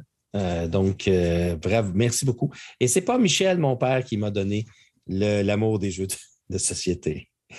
Lui, ah. il a travaillé très fort sur mon amour des jeux vidéo. Il m'a acheté à peu près toutes les consoles de jeux vidéo qui existaient sur la planète. Alors, bonne fête, papa. Bonne fête. Euh, papa. Écoute, oui, ben, je vais commencer par une mauvaise nouvelle, Martin, oh non. que j'ai appris aujourd'hui. Euh, je pensais, au, ben, en fait, quand je dis aujourd'hui, c'est au moment où on enregistre ceci, le 15 mars. Euh, aujourd'hui était supposé être la journée où le jeu Arc Nova était supposé de sortir en magasin.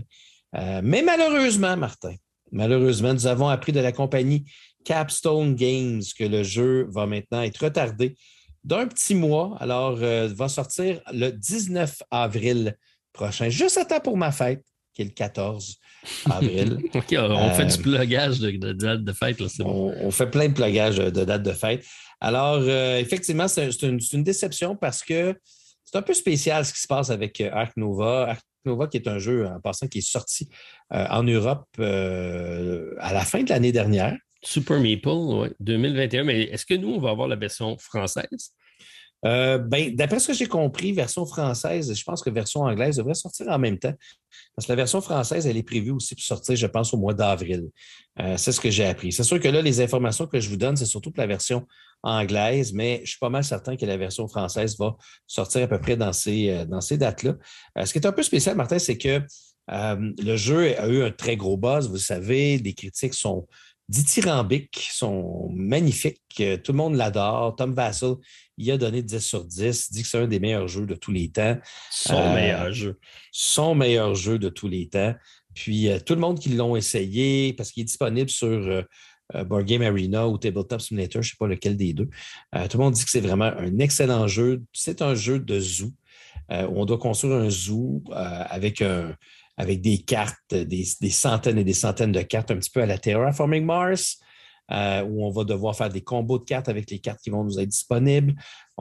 c'est un jeu qui semble, pour de mon côté, venir chercher pas mal d'aspects qui m'intéressent. Le zoo peut-être m'intéresse moins, mais quand même, il reste que je trouve le concept de construction d'un genre de parc d'attractions euh, intéressant quand même.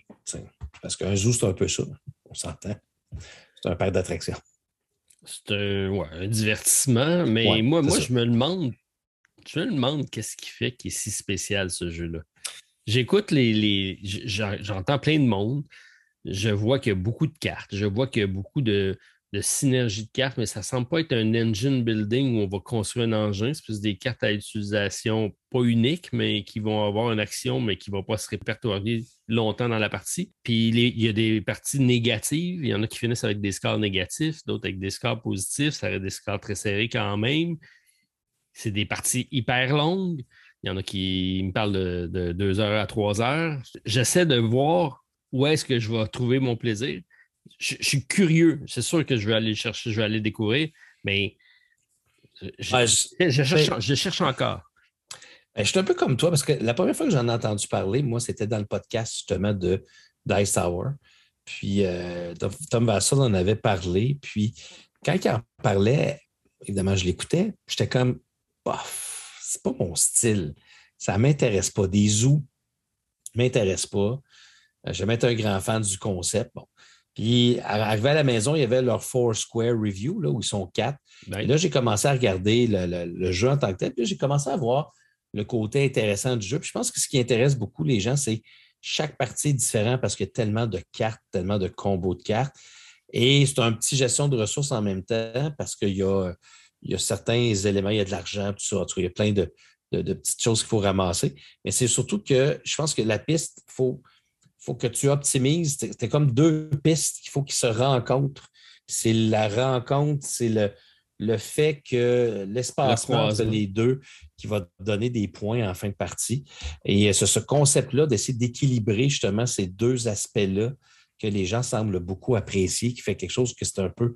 C'est déjà vu dans certains jeux, mais euh, qui, euh, qui, semble quand même intéressant dans le concept de combo de cartes. OK? Fait que, ben, je sais pas. Écoute, euh, on va l'essayer, on verra bien. Ça va avoir beaucoup, tu sais, toutes les cartes ont, du texte.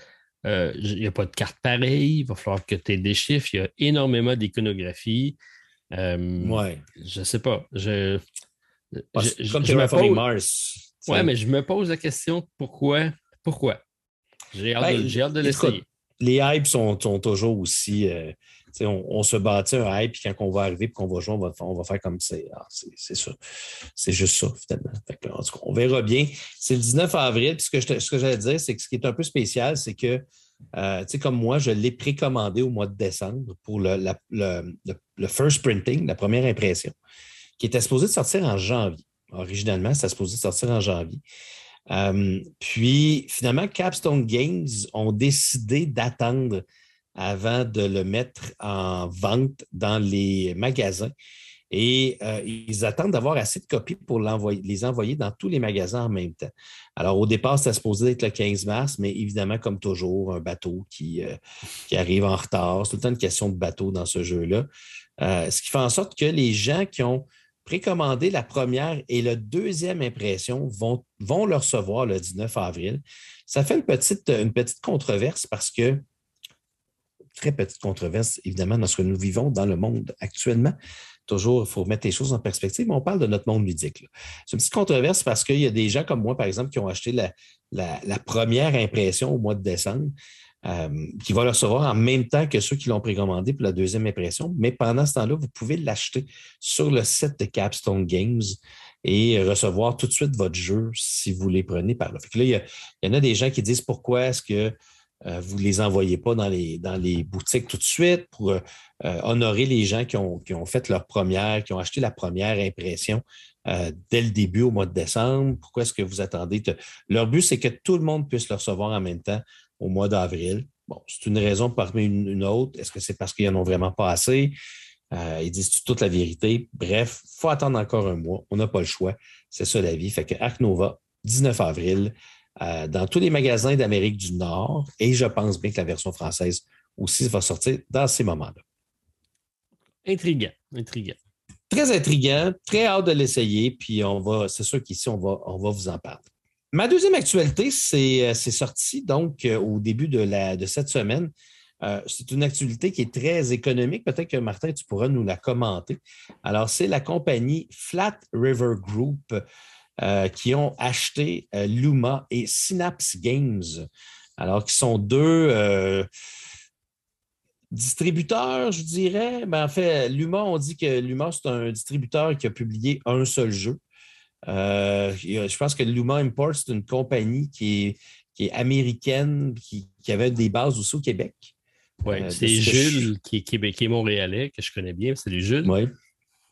Continue. Ben, j'ai l'histoire au complet, mais je ne pourrais pas toute la compter. Ah, ben voilà. Mais puis Synapse Games, qui est une compagnie aussi québécoise, euh, qui a publié le, jeu, donc Coatl, et aussi les jeux Beta et Draw the Line, qui euh, vont sortir incessamment, d'après ce que j'ai compris.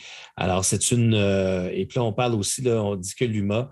Euh, qui importe. Mais là, moi, évidemment, j'ai la nouvelle de Board Game Geek qui, dit que qui, qui, représente des, des jeux, des catalogues de jeux anglais comme Horrible Guild, Bombix Studios, Sit Down, Holy Grail Games, euh, puis qui distribue aussi les Synapse Games.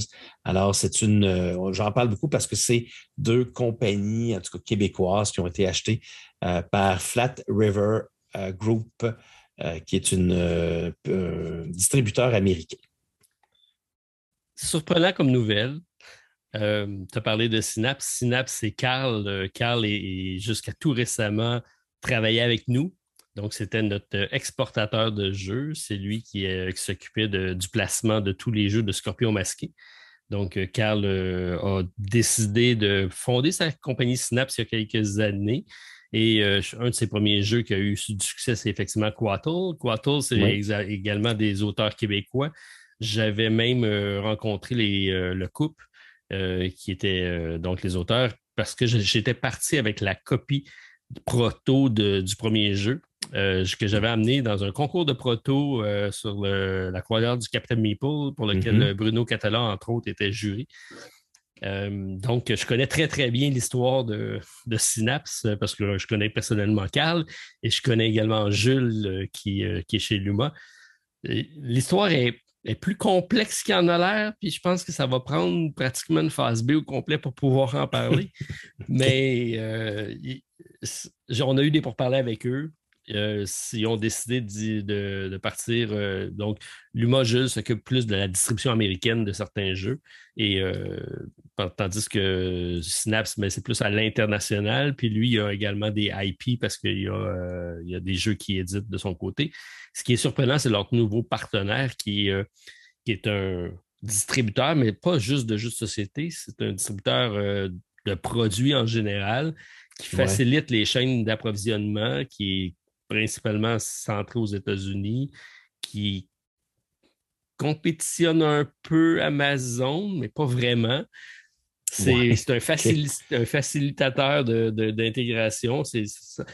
Écoute, j'en ai parlé aujourd'hui pendant à peu près deux heures avec Joël du sujet. Parce que j'étais curieux de savoir où, euh, ça en allait avec cette association-là. Et, et, Joël m'a fait un beau topo de la situation.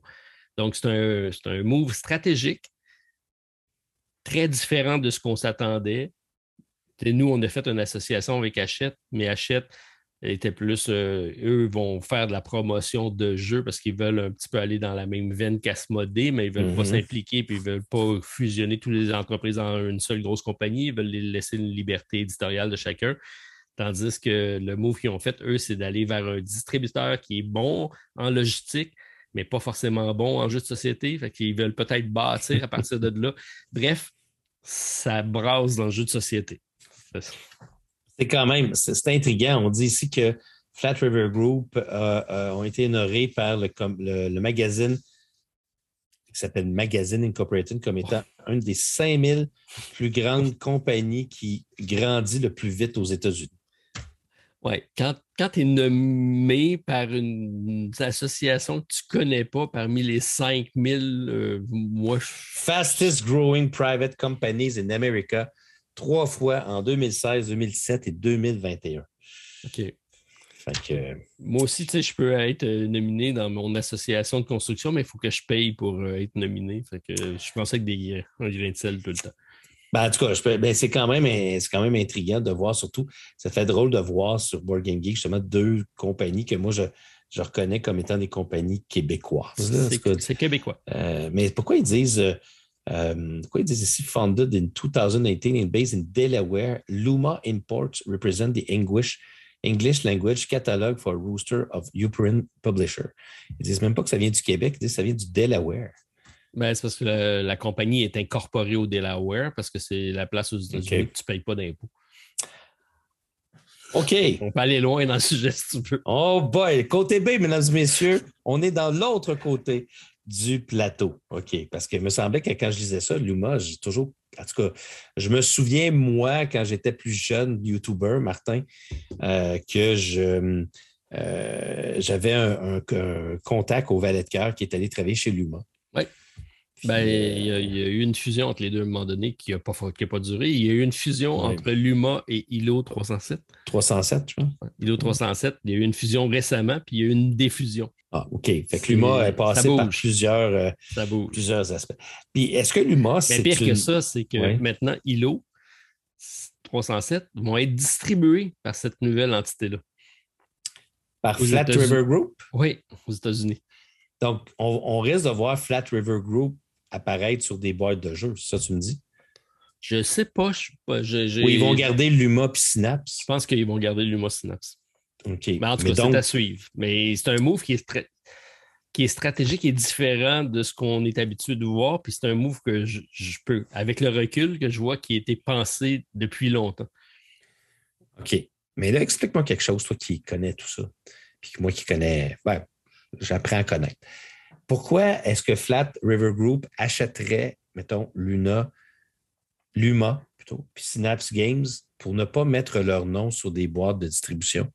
Parce que ça ne fait pas connaître le nom de la compagnie. S'ils si, gardent leur nom Luma puis Synapse Games sur les jeux, ça, donne quoi à la compagnie Flat River Group? Ben, eux, c'est des distributeurs de produits en général ils s'aperçoivent qu'il y a une croissance dans le jeu de société, donc ils veulent avoir des produits à distribuer. Je ne dis pas qu'ils n'iront pas mettre leur logo dessus, mais ça n'a pas une plus-value, à mon avis, d'avoir leur logo. C'est pas ça. Dans le fond, ils n'iront pas aller acheter un jeu parce que leur logo va être sur le jeu. Dans le fond, c'est que ça va leur apporter des revenus quand même sur les ventes de jeux. Ben oui. C'est des produits supplémentaires à distribuer, puis c'est un créneau qui est en croissance. OK. Ben, bonne chance à à Flat River Group, Luma et Synapse Games, euh, qui, sont, euh, qui, vont partir en partenariat. Je ne sais pas combien de temps. Histoire à suivre. Donc, salut Carl, salut Jules, bonne chance à vous deux. On va vous souhaiter bonne chance. Euh, je vais y aller dans quelque chose d'un petit peu plus simple après ça. Bien, on a une grosse annonce cette semaine qui a été faite par la compagnie Ravensburger, Martin. Alors, euh, ça aussi, j'ai des informations privilégiées que je ne peux pas te donner. Mon Dieu. Continue. Ça, c'est vraiment le fun que tu annonces au podcast. Même moi, je ne peux pas avoir ces informations. Moi, je suis comme dans la même, dans la même situation que nos auditeurs. Alors, euh, Star Wars Villainous, mesdames et messieurs, qui va euh, sortir. donc, on parle en août 2022. Alors, c'est évidemment, ça fait suite à dans le fond, à Disney, Villainous, il y a eu aussi Marvel, Villainous, qui est sorti. Et là, Star Wars Villainous, je, pense, je trouve que c'est une idée magnifique et extraordinaire. Pour ceux qui ne connaissent pas la gamme des Villainous, ce sont ces, fameux jeux qui sont très asymétriques où on joue, dans le fond, des, des méchants dans un univers quelconque. Évidemment, Disney en ont énormément d'extensions. Moi-même, j'en ai plusieurs de ces extensions-là. Et pour y avoir joué à quelques reprises, c'est des jeux qui sont très, très cool, très fun, mais plus complexes qu'on pourrait penser. Des fois, les gens achètent ça pour dire je vais jouer avec mes enfants, puis ils se rendent compte que, oups, boy, c'est. C'est un, parce que c'est très asymétrique comme jeu. Chaque, chaque, euh, chaque vilain vient avec son, son, petit feuillet pour expliquer comment il fonctionne. Mais c'est une belle production, c'est des belles cartes, beaux jeux. Puis euh, là, on va avoir la chance de jouer, écoutez bien ça, Darth Vader, euh, Asajj Ventress, Kylo Ren, Moff Gideon et le General Grievous, qui sont donc les, les, les personnages actuels euh, qui vont sortir. évidemment, vous devez être des grands fans de Star Wars, mais moi, je connais évidemment toute cette gang-là euh, pour avoir lu les livres, vu les jeux vidéo, toutes ces affaires-là. On finit par les retrouver. Euh, moi, j'ai très hâte de jouer General Grievous. Ah, OK, cool. Je, me serais attendu à avoir d'autres noms parmi la liste, mais j'imagine qu'il va y avoir des extensions qui vont suivre. Ben, tu sais, l'empereur va venir sûrement un petit peu ben plus tard. T'en as, Darth Maul, puis c'est bon tout de suite. Là. Darth Maul, sans, sans oublier aussi euh, le Grand Moff Tarkin. Donc, ben euh, celui qui était, ben, c'est sûr que ça va finir par arriver, mais euh, je regarde les, les, petites images qu'on a, ça semble très beau. je te dirais que c'est, moi, c'est, quand on voit des TIE Fighters de Millennium Falcon, il y a des véhicules, y a, les, les, petites figurines en plastique sont magnifiques. Euh, on voit très bien Darth Vader, Kylo Ren, toute la gang, on les reconnaît très, très bien. Alors, euh, très, très hâte de jouer à ce, jeu-là, surtout en version française qui risque d'arriver un petit peu plus tard, évidemment. Il y a une volonté. Non, il y a une volonté de Ravensberger de, d'être présent français. Nous, on a distribué d'ailleurs euh, Villainous quand il, quand il, est sorti. On était de l'un de leurs distributeurs.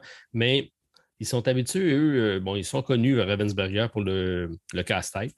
Puis leur réseau de distribution n'est pas le même que le réseau de, euh, traditionnel de jeux de société. C'est pour ça que c'est un peu complexe dans l'approvisionnement, mais là, on voit qu'ils se ressentent vers. Euh, ils, ont, délaissé, ils n'ont pas délaissé, ils restent très, très forts dans le jeu, dans le casse-tête puis dans le crafting, parce que c'est deux créneaux qui contrôlent très bien.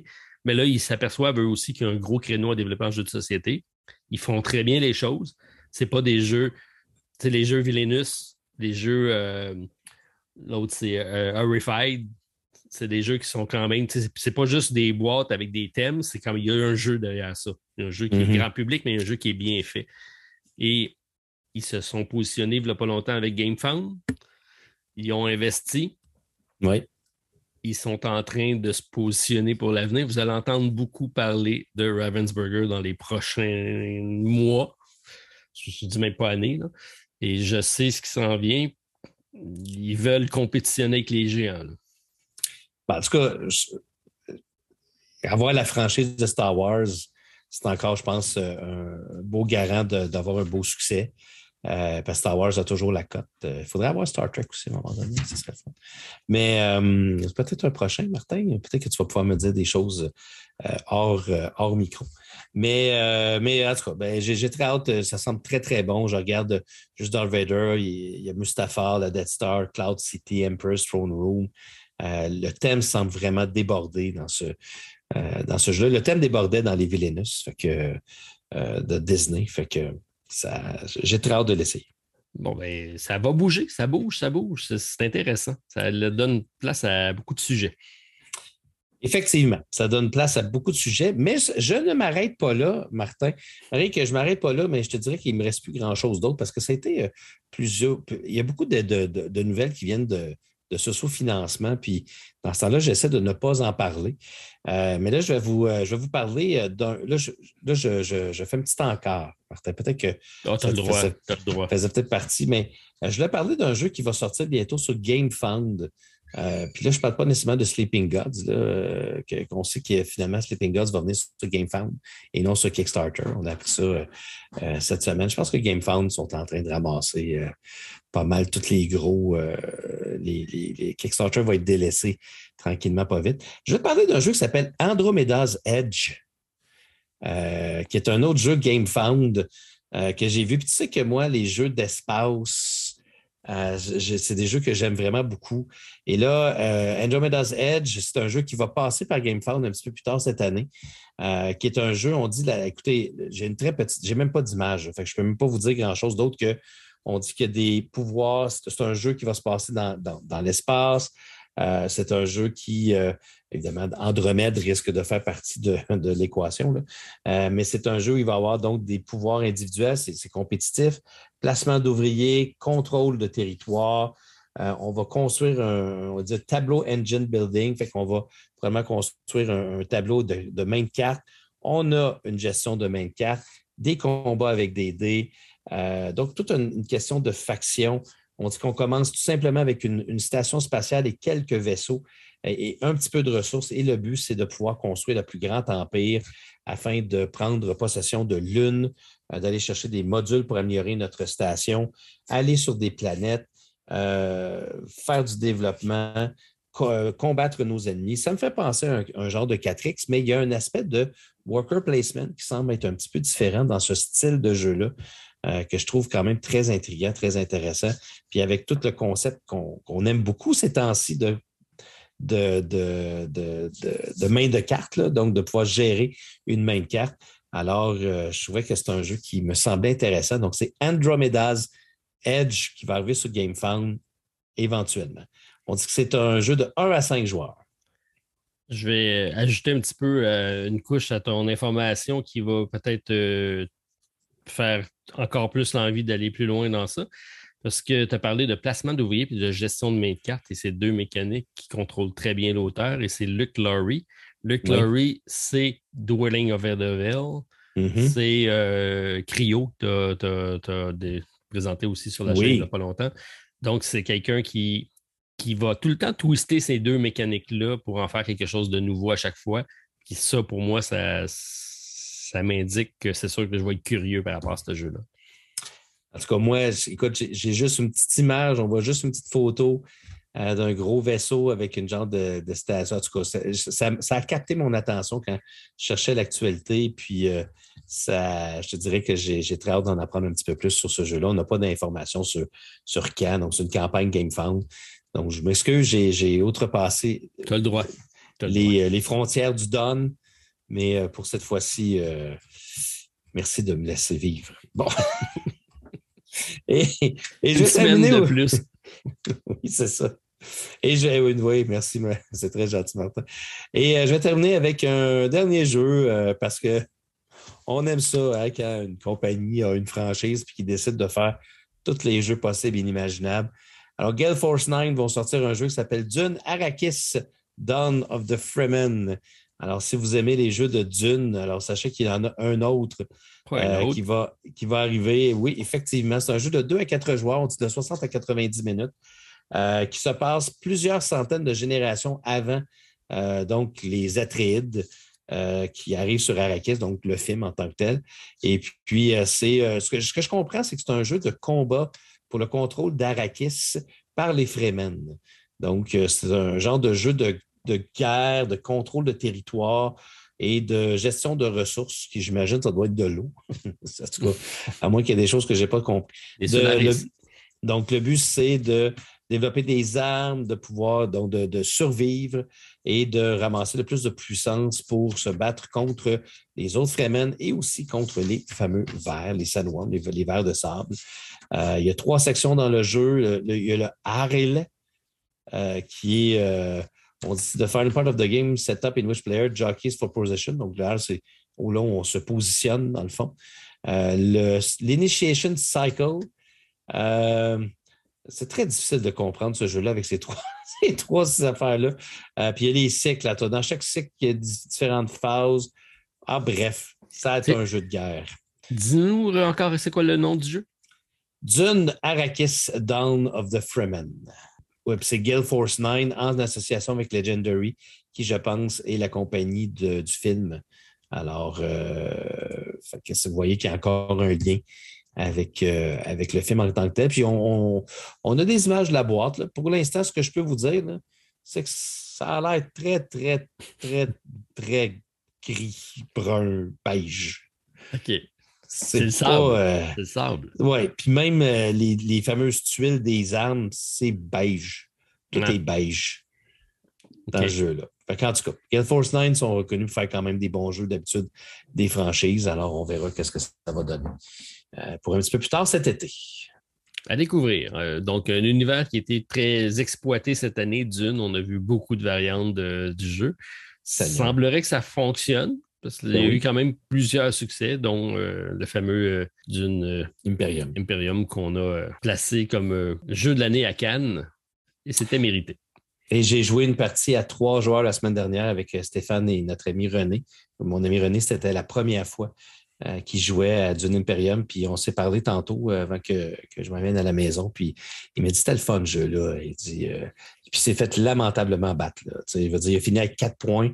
Mais il dit là, je sais comment ça marche. Là. Puis, parce qu'il prenait des cartes sans réfléchir aux icônes. Puis c'est là que tu te rends compte, tu fais une grosse erreur. Puis, mais il a adoré ça. Puis on a eu des batailles épiques, Martin, où il, il y avait des batailles, il y avait, il y avait des rondes où il n'y avait personne qui allait se battre. Puis il y a eu une ronde, à un moment donné, il y avait deux points. Écoute, là, c'était des 14 de puissance, 15 de puissance. Euh, puis on joue avec l'extension Rise of X, qui est vraiment très, très, très excellente, cette extension-là. Ça reste encore toujours un bon. Fait que là, j'ai joué, Martin, en solo à deux, à trois et à quatre joueurs. Là, je peux dire Je pense que ça, c'est un grand chelem. Oui, là, je pense que c'est un des premiers jeux dans ma vie où j'ai fait tous les, nombres de joueurs et il, il, se joue bien à tous les nombres de joueurs, je peux vous le dire. Bon, mais super bonne nouvelle. Puis en plus, l'extension s'en vient bientôt en France. Tout est, ben, qui est déjà sorti, je pense, euh, en Europe et qui arrive au Québec dans, quelques, quelques jours, quelques semaines. Ça dépend du bateau. Ça, dépend aussi s'ils prennent la cargaison qui pitch dans l'eau. c'est des choses qui arrivent aussi, ça a l'air. Ouais, je pense pas que ce soit euh, recommandé pour ce type de jeu.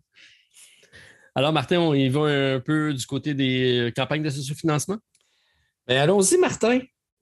Alors, c'est parti ce qui a retenu notre attention sur Kickstarter et autres sites de financement. Alors, Martin, je vais être bref euh, de mon côté. Je t'ai fait peur. J'ai fait le saut. Comment ça?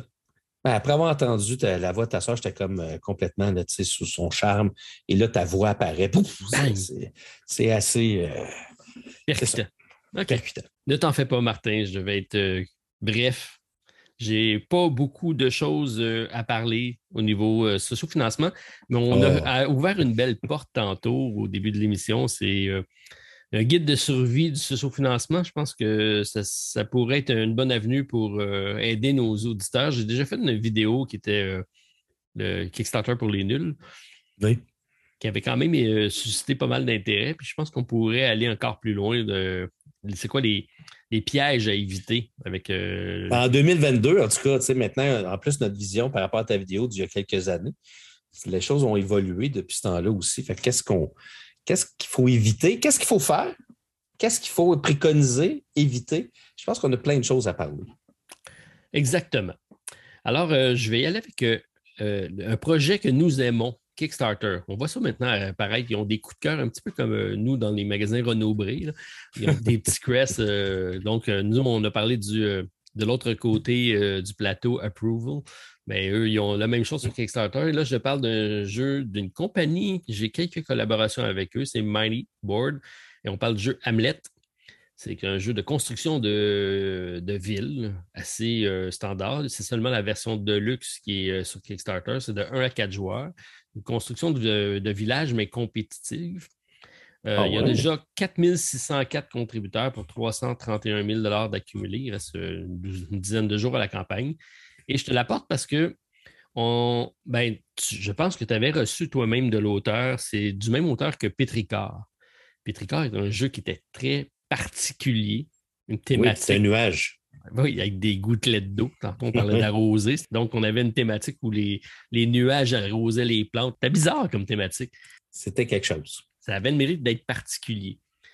Et tantôt, quand on a présenté nos deux jeux, euh, donc Settlement, euh, puis ton autre jeu qui était Meeple Monster, on se disait qu'est-ce qui rend le jeu particulier, qu'est-ce qui fait qu'on voudrait l'ajouter à notre ludothèque? On ne trouvait pas d'argument pour le faire. Et c'est ce que lui a fait bien, je trouve, c'est d'aller chercher quelque chose qu'on connaît déjà, mais il va aller éclater ça d'une autre façon. Et lui, c'est tout simple, c'est dans, dans les. C'est un placement de tuiles. On va construire le village et on a une action de pick-up and deliver. On va aller déplacer avec nos meeples différentes ressources pour euh, créer le village. Et c'est une construction de, de cathédrale, un peu comme dans euh, Architect, où tout le monde va mm-hmm. collaborer à la construction de la, cathédrale qui, apparaît en 3D sur le plateau. Mais les tuiles sont de, différentes euh, morphologies. Donc, on n'a pas toutes des, hexagones, pas toutes des carrés. On a également des triangles, on a des, des tuiles euh, tronquées. Et ça devient un gros puzzle game quand tu vas le construire parce qu'il faut que tu le mettes au bon endroit pour que ce soit une synergie de tuiles, mais il faut également que ça, ça fonctionne avec la forme de la tuile. Euh, ce qui fait que ça va être un jeu assez éclaté. Et tu, juste par cet aspect-là, ils ont réussi à intriguer les gens, à dire OK, ah, c'est nouveau, ah, j'avais pas vu ça, OK, qu'est-ce que je fais avec ça? Et finalement, bon, il y a quand même un bon succès pour un jeu, somme toute, qui est assez standard de construction de village. Bon, ça pogne toujours, ça va bien, mais oui, 4600 personnes pour ce type de jeu-là, c'est là que tu vois que ajouter un petit plus dans un produit fait toute la différence. Il a l'air cool, euh, Martin. Euh, puis euh, décembre 2022, 55 euros. Donc à peu près 78 canadiens, ce qui est quand même pas si mal. Puis l'édition de luxe rajoute des, sous de métal, des sous métaux. Métal, métaux? Métaux. comment dire. Ben, du 30, 30, sous, 16 pas illustrés comme un petit peu. Euh, mais, là, ils ont l'air d'être de la bonne couleur cette fois-ci. Puis, euh, en plus d'avoir des beaux petits chevaux. oh, ils sont donc bien non, Ce pas des chevaux. C'est des Donkey Pulls. Oh, mon Dieu. Des Donkey Pulls. Incroyable. Puis, un, comme tu dis, le fameux One 3D Cardboard Church qui semble. Hey, Martin, ça m'intéresse. Ça t'intéresse? Écoute, je vois euh, vraiment ton aspect puzzle qui est vraiment assez spécial euh, dans la. Donc, c'est des tuiles qui ne sont pas de la même grosseur.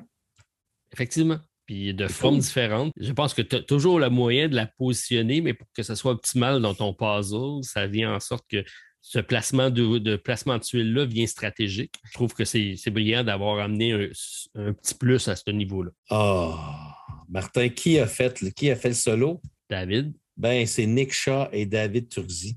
Et voilà. Donc euh, voilà, je pense qu'ils ont mon vote. OK. Ben, tu peux aller voir le Download Rulebook euh, puis l'essayer sur Tabletopia ou Tabletop Simulator si tu souhaites avant d'y de, d'y aller. D'accord. Merci beaucoup, Martin, pour cette suggestion. Et mon portefeuille te remercie.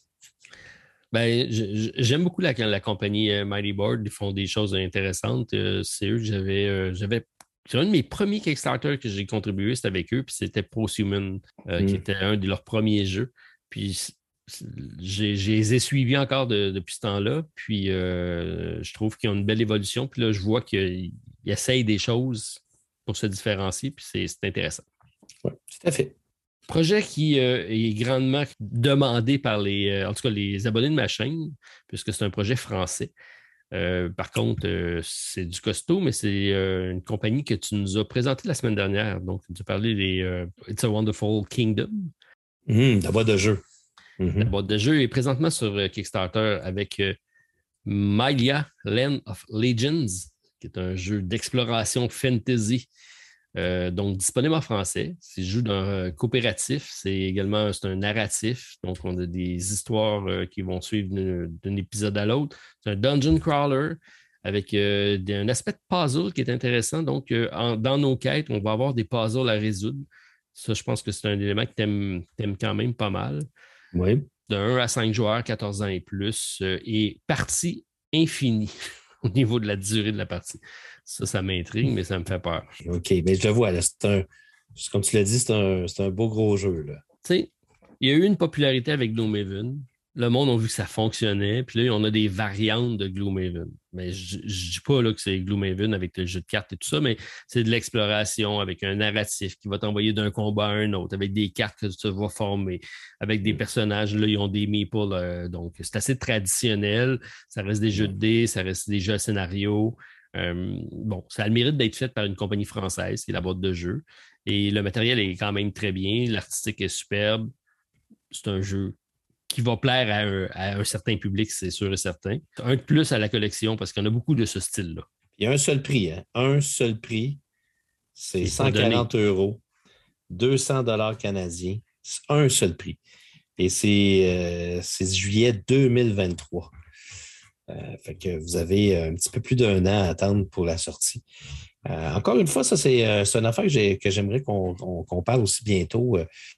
Figurine versus standy. Est-ce que ça serait possible maintenant de faire des jeux avec des standy plutôt que des figurines pour baisser les coûts de production? Est-ce qu'on a besoin de ces fameuses figurines-là qui sont très belles? Mais si on veut sauver des coûts de production, puis dans un monde où justement l'inflation est tellement élevée, il faudrait peut-être commencer à penser à ça. Martin, une euh, bibliothèque de figurines pour qu'il va faire dans tous mes jeux? C'est un fantasy, je suis sûr que j'ai toutes les figurines qui fit pour ce jeu-là déjà. Je suis tout à fait d'accord. Puis, euh, dans le pire des cas, une imprimante 3D. S'il y en a qui veulent aller plus loin, mais c'est même pas requis dans, mon cas, moi. Je serais partant pour, euh, en tout cas, du moins débattre du sujet avec toi. OK, on met ça à l'horaire. Euh, on a beaucoup de choses hein, qui s'en viennent. Le Kickstarter, ça, le top de l'année, euh, le mois d'avril. Nous, en tout cas, c'est, on ne pourra pas arrêter. Ah. Le 50e épisode. C'est le 41e aujourd'hui. 41e, le countdown est commencé. Il en reste juste neuf, puis on arrive déjà au 50e. Oui, puis on a décidé que d'ici le 50e, on vous faisait le top des jeux de l'année, notre top des jeux de l'année. Donc, euh, soyez soyez à l'affût, puisque d'ici notre 50e euh, épisode, on arrive avec notre. Euh, je ne sais pas si c'est top 10, top 12, top 15, on verra. Mais est-ce que je peux dire que c'est un des très rares tops de Martin? C'est oui. Tu peux les compter sur le bout de tes doigts d'une seule main. Voilà. Et voilà. Je ne sais pas pourquoi j'ai jamais aimé ça, faire ça. Ah, écoute, je te, je te comprends, c'est pas toujours euh, super le, fun euh, de faire des tops parce que surtout quand on s'y met, mais, mais les gens adorent ça. Fait qu'on va se prêter à l'exercice, puis je, on va t'obliger à le faire aussi. Puis tu vas voir tu vas peut-être euh, découvrir quelque chose de nouveau. Tu vas, une passion. Non, non, je suis sûr, mais euh, c'est le syndrome de l'imposteur. On commence une chaîne en, improvisant quelque chose. Puis là, on se dit, OK, on commence dans un sous-sol, puis on a un peu de jeu, puis on parle, puis plus on en parle, plus on en joue. Puis là, tu dis, ben là, j'en ai-tu assez joué pour être capable de donner mon opinion? Puis après ça, puis à un moment donné, tu t'aperçois que ben, finalement, on est des professionnels du jeu parce qu'on en joue tellement. J'ai 375 parties jouer l'année passée, puis c'est comme ça chaque année depuis 10 ans. j'imagine que j'en ai fait des parties. Là, je pense que mon opinion peut être entendue maintenant. Moi, je pense que oui. Puis une autre affaire aussi, je dois revenir sur tes. Euh, euh, je change un peu de sujet, mais tu sais, je pensais à ça pendant que tu parlais tantôt, puis je, suis tombé dans des vapes. Euh, parce que je me suis dit, imagine-toi, Martin a joué avec JP avant moi. Comprends-tu? JP, tu sais, là, tu t'as dit cette semaine, tu as joué des parties avec Jean-Philippe de, ouais, Jean-Philippe de, de, Québec. De la pioche, ouais. Puis toi, puis moi, on n'a pas joué de parties ensemble encore cette année. Tu as raison. Mon, challenge avec euh, Jean-Philippe est, plus avancé que le tien. Que, le mien. Moi, je, je, commencer, je suis jaloux. Là. là, je suis officiellement jaloux. Il faut que je rentre dans ton agenda. Faut-tu que j'aille dans une convention, Martin? Ben, Drummondville, t'es bienvenu. convention de Montréal, doit en avoir une, là, euh, proche de ta maison. J'en ai, j'ai, tellement de choses. D'ailleurs, on, était. Ben, la compagnie est à, Gamma euh, présentement au moment que je tourne la vidéo. Donc, euh, on aurait pu faire ça en directement de, Reno, USA, si ça te tente. Ça aurait été le fun. Le pire, le c'est que tu me dis, ah, tu sais, euh, Martin, je ne peux pas enregistrer, j'étais à Drummondville pour. là, ça serait vraiment cool qu'on enregistre en direct de Drummondville, toi, puis moi chez nous, puis là, on, on aurait pu faire ça. Tout, tout, est possible maintenant. Mais dans la vie aussi, il faut s'amuser. Oui. OK, ben Martin, je, t'invite à tous mes prochains rendez-vous. Fait que tu en choisis un dans, le lot. D'accord. Je, je te mets. Je, t'ai enregistré. Non, je n'ai pas besoin de t'enregistrer, tu t'enregistres direct. je t'enregistre et je publie en plus. À moins que tu le coupes au montage. mais ça, on va, je vais le savoir juste quand il va arriver en ligne. Non, non, ça va rester là. Ça va rester. OK. OK, je vais continuer avec quelques jeux rapides de rafale, puisqu'on en avait déjà parlé, donc sur euh, GameFound, euh, Tamashi Chronicle of Assen, Mhm. qui est petit jeu euh, de la compagnie Awaken Realms Light. Donc, Oui, donc ils peuvent en sortir une. oui, c'est ça. Ouais. 1 à 4 joueurs, 90 minutes par partie, 16 ans et plus. C'est assez rare, ça, que c'est un 16 ans et plus. Donc, c'est un jeu coopératif euh, dans un univers post-apocalyptique cyberpunk. Je sais que ton ami euh, José adore la thématique cyberpunk. Il m'a dit ça euh, récemment. José étant celui qui fait nos, nos logos. Notre Encore. graphiste en chef. Le graphiste en chef, effectivement. Donc, euh, édition française de disponible, de belles figurines, un Oui. jeu coopératif avec des illustrations aussi superbes. Euh, Là-dessus, euh, Wacken Rams a toujours, ont toujours eu la cote. là. Je pense que ça a toujours été des produits très, très soignés euh, de ce côté-là. Puis, tu vois, j'ai écouté la petite vidéo d'introduction et ça me laisse présager vraiment un gameplay euh, assez intéressant. Donc, Ouais. euh, Asen, c'est un ordinateur, si on veut, donc euh, une intelligence artificielle qui prend le contrôle de la cité. Et nous, on va essayer d'essayer de déjouer les plans de cette euh, machine-là. Et euh, comme ça, on va avoir un jeu qui va se déplacer, qui va se faire en deux, en deux temps. Donc, on va avoir les actions sur le plateau, mais éventuellement, on va pouvoir être dans le monde virtuel aussi.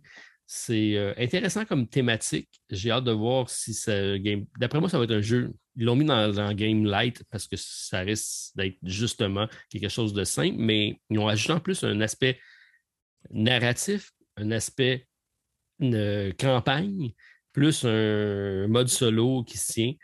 Que ça me, ça me laisse euh, ça me laisse présager quelque chose de bien. Puis là, j'ai quelque chose à te dire, Martin. Ouais, vas-y. Euh, il m'intéresse vraiment beaucoup ce jeu-là parce qu'il me fait penser beaucoup au jeu de Ricky Royal, Ah, euh, oui. dont le nom m'échappe, mais qui était excellent. Colin, j'aimerais ça me souvenir. que tu as contribué. Renegade. Renegade.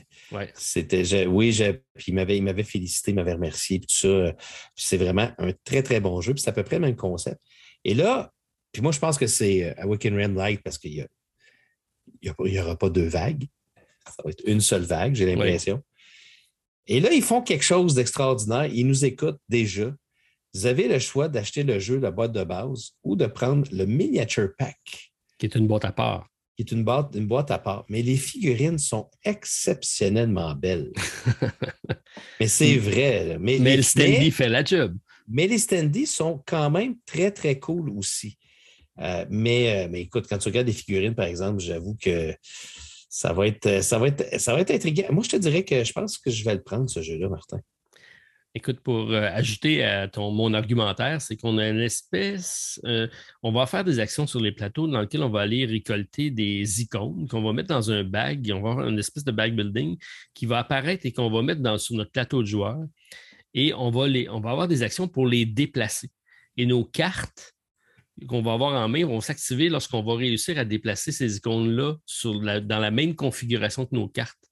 Là, c'est ce qui reprend la- la- l'aspect de hacking, si on veut, du système. Donc, euh, il y, a- y plein de petites mécaniques comme ça que je trouve intéressantes qui, qui me laissent dire OK, il y a, il y a un jeu derrière cette affaire-là, c'est c'est bien fait, c'est bien pensé. Mais euh, vois-tu, là, je suis sur le bord, là, je suis sur le bord de peser sur Confirm. Là, il y a juste une chose que je veux qu'on discute ensemble. Est-ce que je devrais le prendre en français, puis le recevoir dans trois ans, ou de le prendre en anglais, puis de le recevoir?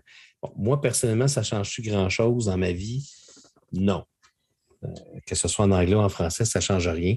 Mais on sait que Waken Realm, ils ne sortent pas leur- leur- les- leurs éditions langage en même temps. Ça, c'est sûr.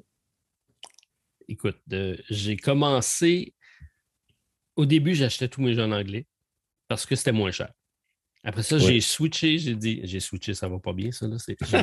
J'ai changé mon fusil d'épaule pour aller du, euh, pour euh, le français, pour encourager le français et qu'il y ait plus de français et de le rendre plus accessible. Le, désavantage pour nous, donc toi et moi, c'est que généralement, ça arrive après que le jeu soit sorti. Et là, pour faire des vidéos sur YouTube, c'est plus contraignant pour nous parce qu'on a passé la première wave, la première vague du jeu où ce que là, tout le monde en parle. Alors, c'est pour ça que j'ai tendance à faire comme toi un petit peu puis à revenir sur l'anglais sur certains jeux qui me dérangent moins, ou c'est- surtout les jeux que je vais jouer solo. Quand j'ai pas l'impression que je vais avoir du monde autour de moi qui vont jouer, là, à ce moment-là, je peux me permettre de dire OK, je vais le prendre en, en anglais, ça ne me dérange pas celui-là parce que je vais être capable. Par contre, il y a un, il y a un narratif ce qu'ils disent un strong narrative theme. Là, ça me laisse présager que ça serait peut-être le fun de l'avoir en français. C'est fait, Martin. Je l'ai baqué. C'est de ta faute. Mais non, tu en avais déjà parlé. moi aussi, c'est un thème que j'aime beaucoup. J'aime pas trop que ce soit Awaken Realm parce que j'ai toujours peur un petit peu de leur campagne. Mais il est vraiment beau. je trouve le concept très intéressant. Euh, il est excitant, sauf que je n'ai pas regardé quand c'est supposé d'arriver, par exemple. Ça, ça, me fait toujours, toujours un peu peur. La dernière fois que j'ai pris du Awaken Realms Light, c'est que le jeu il est complet, il est fait, il est prêt à imprimer. Il n'y a pas 42 chapitres à faire, puis il n'y a pas de plein d'extensions, puis généralement, ils sont livrés rapidement. Pour ceux que j'ai blaqués euh, de, cette façon-là. Ce serait fun que ça soit écrit. Euh... Alors, ah, j'ai pas regardé le shipping, par exemple. Ça, c'est dans notre guide de survie, ça, c'est une affaire. Toujours. toujours regarder. c'est quand même 27 euros de shipping. Hein. Ça, c'est quasiment 40 pièces de shipping. Ça, ça rajoute, euh, ça rajoute de l'argent, ça. Ça rajoute beaucoup d'argent. Mais encore une fois, ce que j'aime pas de GameFound, Martin, c'est que je ne suis pas capable de trouver la, notice de quand c'est supposé d'être livré. GameFound ont des petites lacunes. Moi, que ce soit écrit, c'est écrit quelque part? C'est sûr que ça doit être écrit quelque part, mais il faut le trouver.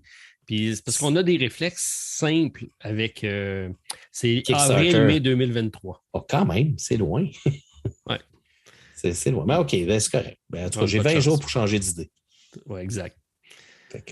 Ce que j'aime, c'est que c'est le genre de jeu que je pense qu'il va être facile à mettre sur une table.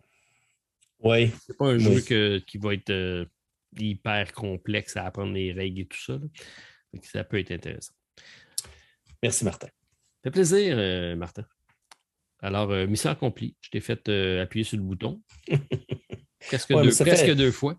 Ça fait longtemps que je n'ai pas participé à une campagne à Belgique Earth que j'ai faite. Mais tu sais, je une, fois par mois. J'essaie d'en prendre un par mois. Puis tu vois, Earth, j'ai hâte que tu me le compares avec Ark Nova. on va attendre un tout petit peu avant que je puisse te le, faire comparer, mais euh, euh, moi aussi. Moi aussi, parce que j'aime beaucoup ça, ces types de jeux-là. Puis en même temps, qui a été lancé un petit peu par Terraforming Mars. Oui. Tu le dire. Voilà. Alors, Martin, je pense qu'on peut se permettre d'aller directement à nos euh, questions du public. Qu'est-ce que tu en penses? Bien sûr. Ben, écoute, euh, là, j'ai dépensé assez d'argent de toute façon pour aujourd'hui, Martin. Fait que parle-moi pas d'autre chose. On garde ça pour la prochaine fois. C'est bon. On regarde ça ensemble dehors. Les questions du public, fac, c'est ça.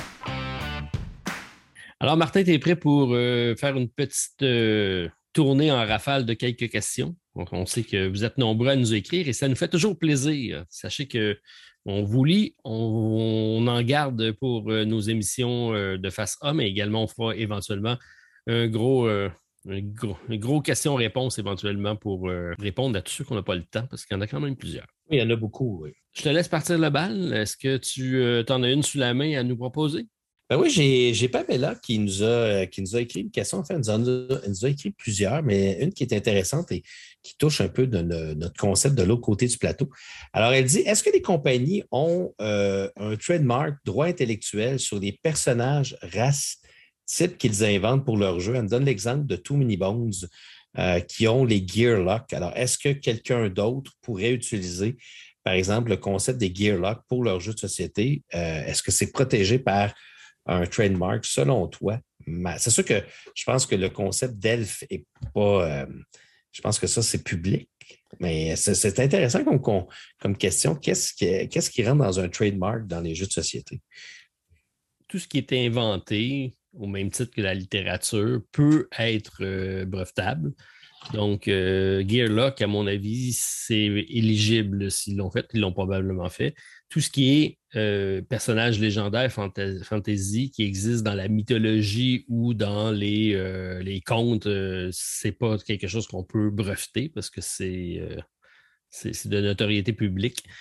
Donc, mais si Gloomhaven il a créé des races de personnages avec ses différents personnages, il pourrait faire en sorte qu'il y a la propriété intellectuelle là-dessus. Mais encore là, il faut les enregistrer. Il faut les enregistrer dans tous les pays c'est assez complexe de protéger. Euh, oui, puis il y, a tout aussi le, concept des mécaniques qu'on a parlé la semaine dernière, parce que tu te demandais, ou je pense qu'il y a deux semaines, on parlait de G.I. Joe, le tout nouveau G.I. Joe, euh, puis euh, qui, avait donc breveté un, je me souviens plus du nom qu'ils avaient donné, là, qui avait qui ont un nouveau une- système. un système de jeu. Alors, toi, tu posais justement la question comment ils ont pu breveter un système de jeu parce que parce qu'on ne peut pas breveter des mécaniques de jeu. Je sais qu'il y a eu, il y a eu des, euh, des procès qui ont été faits, de- je pense que c'était Bang the Dice Game, je ne me souviens pas trop exactement. Où Il y en a eu plusieurs. il y a- il y a eu des procès, puis finalement, on- je pense qu'on on est venu à la conclusion que les mécaniques de jeu ne sont pas brevetables jusqu'à preuve du contraire. Ben, ça, c'est sûr. Les mécaniques, ils ne sont pas.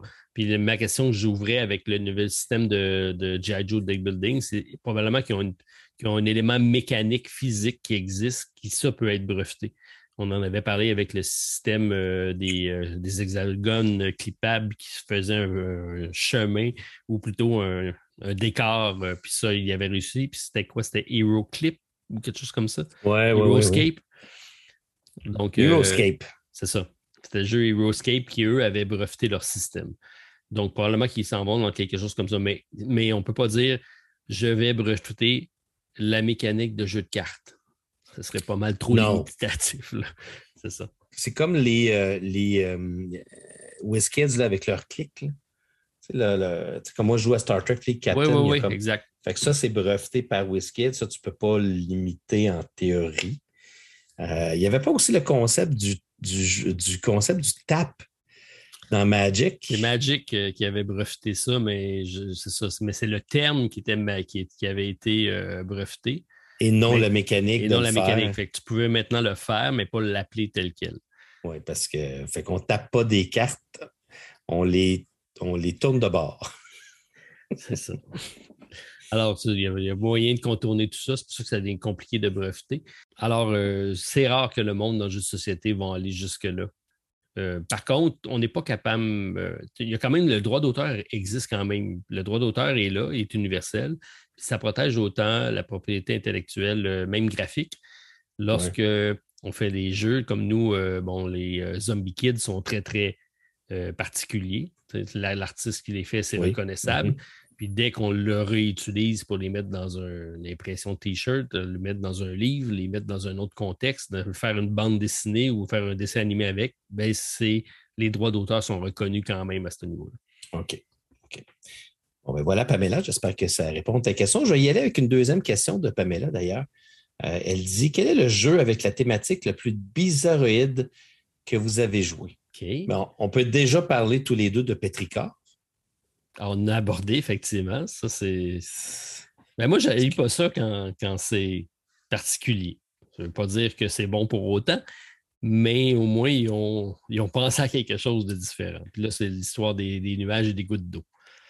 Oui, oui, c'est effectivement, pour moi- en tout cas, moi, dans- si, on parle du jeu le plus bizarroïde thématiquement que j'ai eu la chance de, de- de connaître, de jouer dans ma vie, Petricard, euh, le fait que tu joues un, un nuage de pluie euh, qui- dont le but, c'est d'humidifier la terre.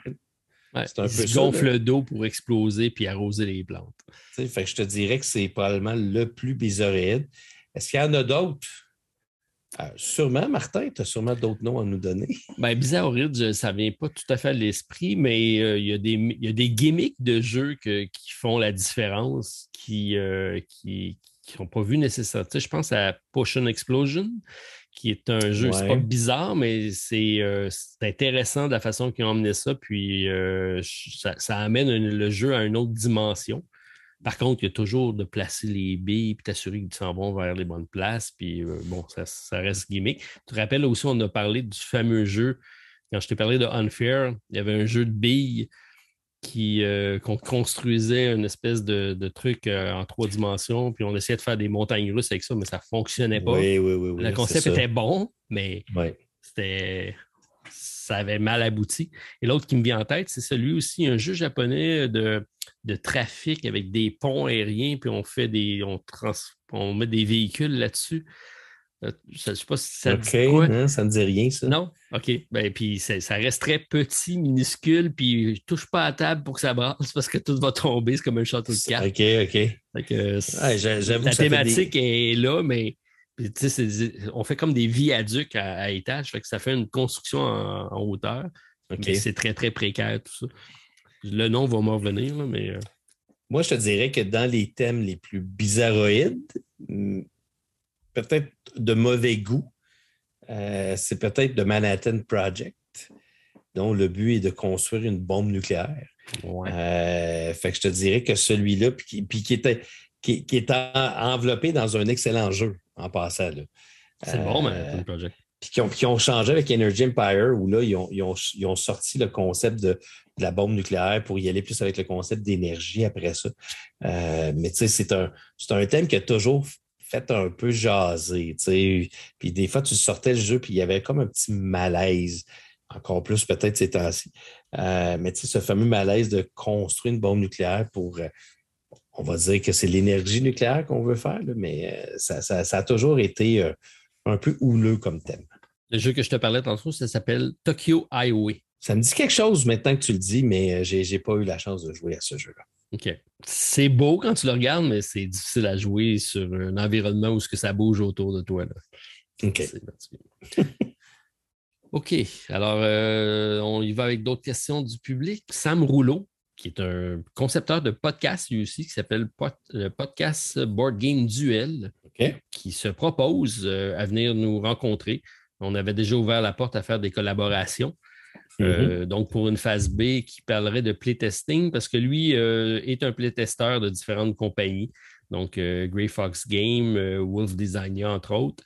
Et il se, il, se, propose pour venir nous rencontrer et collaborer sur, le, une des épisodes qu'on pourra faire éventuellement sur la notion playtesting dans, les, dans la conception du jeu. Donc, c'est un élément qui est très, très primordial. quand j'ai rencontré Bruno Catala, j'ai demandé trois conseils pour un designer de jeu et il m'a dit tester, tester et tester. Donc, on ne teste jamais suffisamment nos jeux et on n'écoute jamais suffisamment ce qui est. Il ne faut pas écouter tout ce que le monde dit, parce qu'on finira jamais, puis chacun a sa, propre opinion. Mais quand on voit qu'il y a une tangente de plusieurs qui s'en vont vers la même direction, c'est qu'il y a un problème à adresser à ce niveau-là. Donc, euh, c'est important, le playtesting des jeux. Donc, Sam nous euh, propose donc de venir en discuter avec nous. Donc, je prends note. Merci, Sam, de ta proposition. Et Board on, se demandait des podcasts à découvrir, alors en voici un autre, Board Game Duel, que je ne connais pas. D'ailleurs, euh, je me souviendrai toujours, Martin, de. Euh, moi, je n'ai pas, pas eu la chance de, faire du testing beaucoup, mais j'en ai fait un avec toi euh, pour le jeu d'Inoblivion. Puis je me rappelle comment Jean-François, quand on a joué notre partie, comment Jean-François, il était très intéressé par la partie, prenait des notes, puis qu'on y avait donné nos commentaires, puis que euh, tu voyais qu'il prenait tout en note. Puis c'est là que tu vois que le playtesting, pour, pour les designers, c'est, je pense que c'est une mine d'or d'informations. Parce qu'eux autres, ils sont tellement collés sur un jeu, puis de voir des gens qui vont l'essayer pour la première fois, puis avec les difficultés qu'ils vont avoir et puis leur facilité, euh, c'est ce qui fait en sorte que je pense que euh, ces designers-là, ils finissent par prendre ces informations puis faire des modifications qui vont rendre le jeu meilleur. le playtesting, comme dans n'importe quoi, c'est très important de faire ça.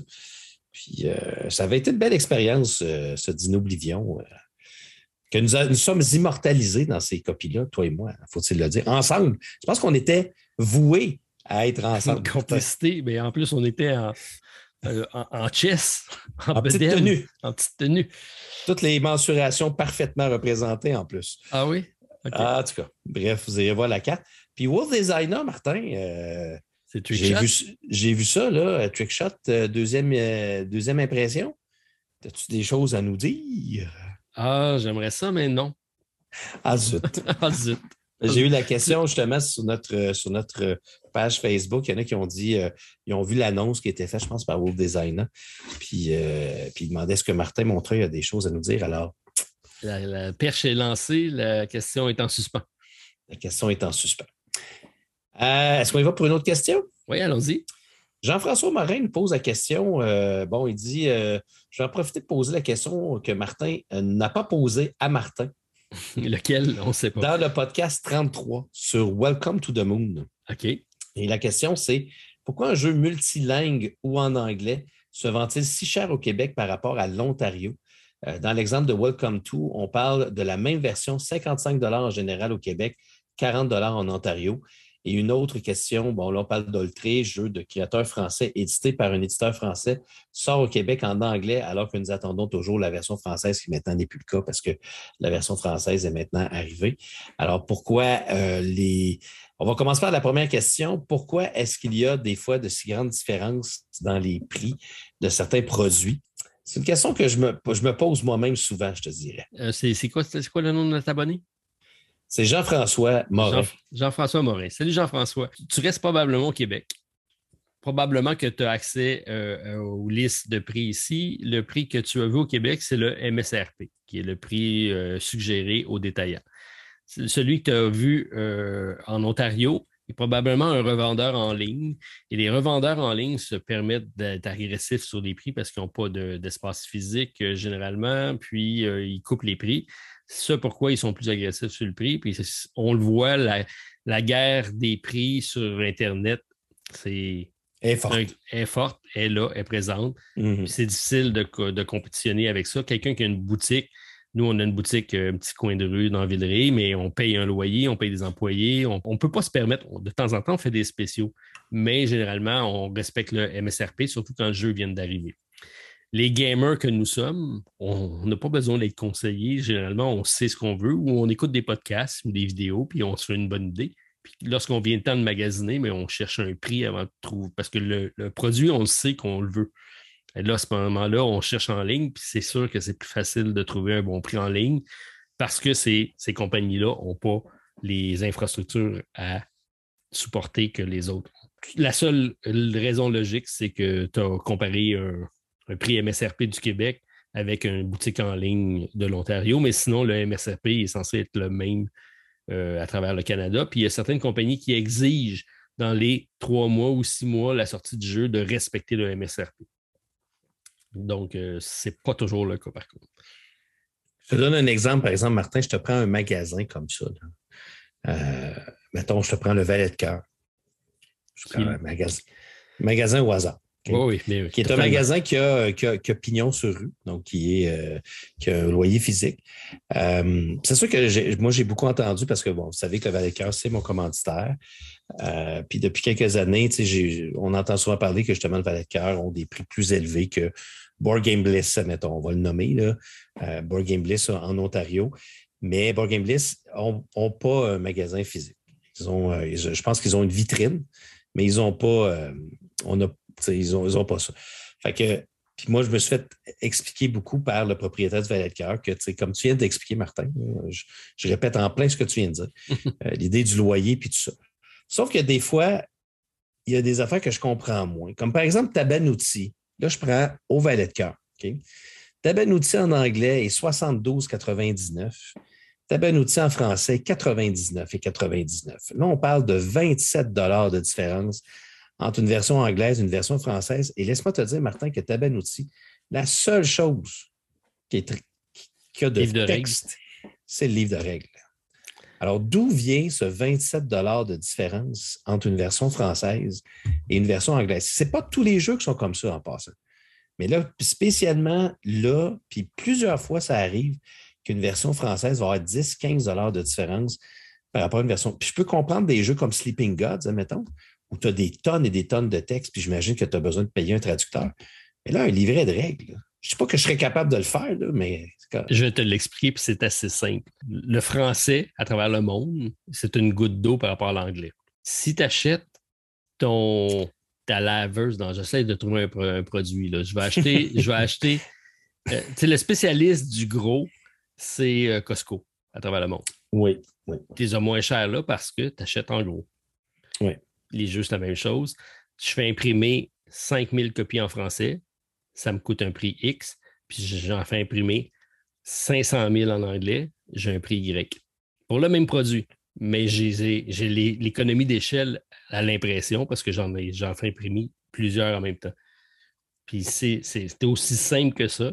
Si j'étais capable d'en imprimer le même nombre, j'aurais le même prix. OK. Donc, c'est désavantageux parce qu'ils pensent en vendre moins de copies, donc ça fait augmenter les prix, donc ils vont en vendre moins de copies. Parce qu'ils en vendent plus cher. c'est un, servicieux un peu. Là. Oui, exactement. OK.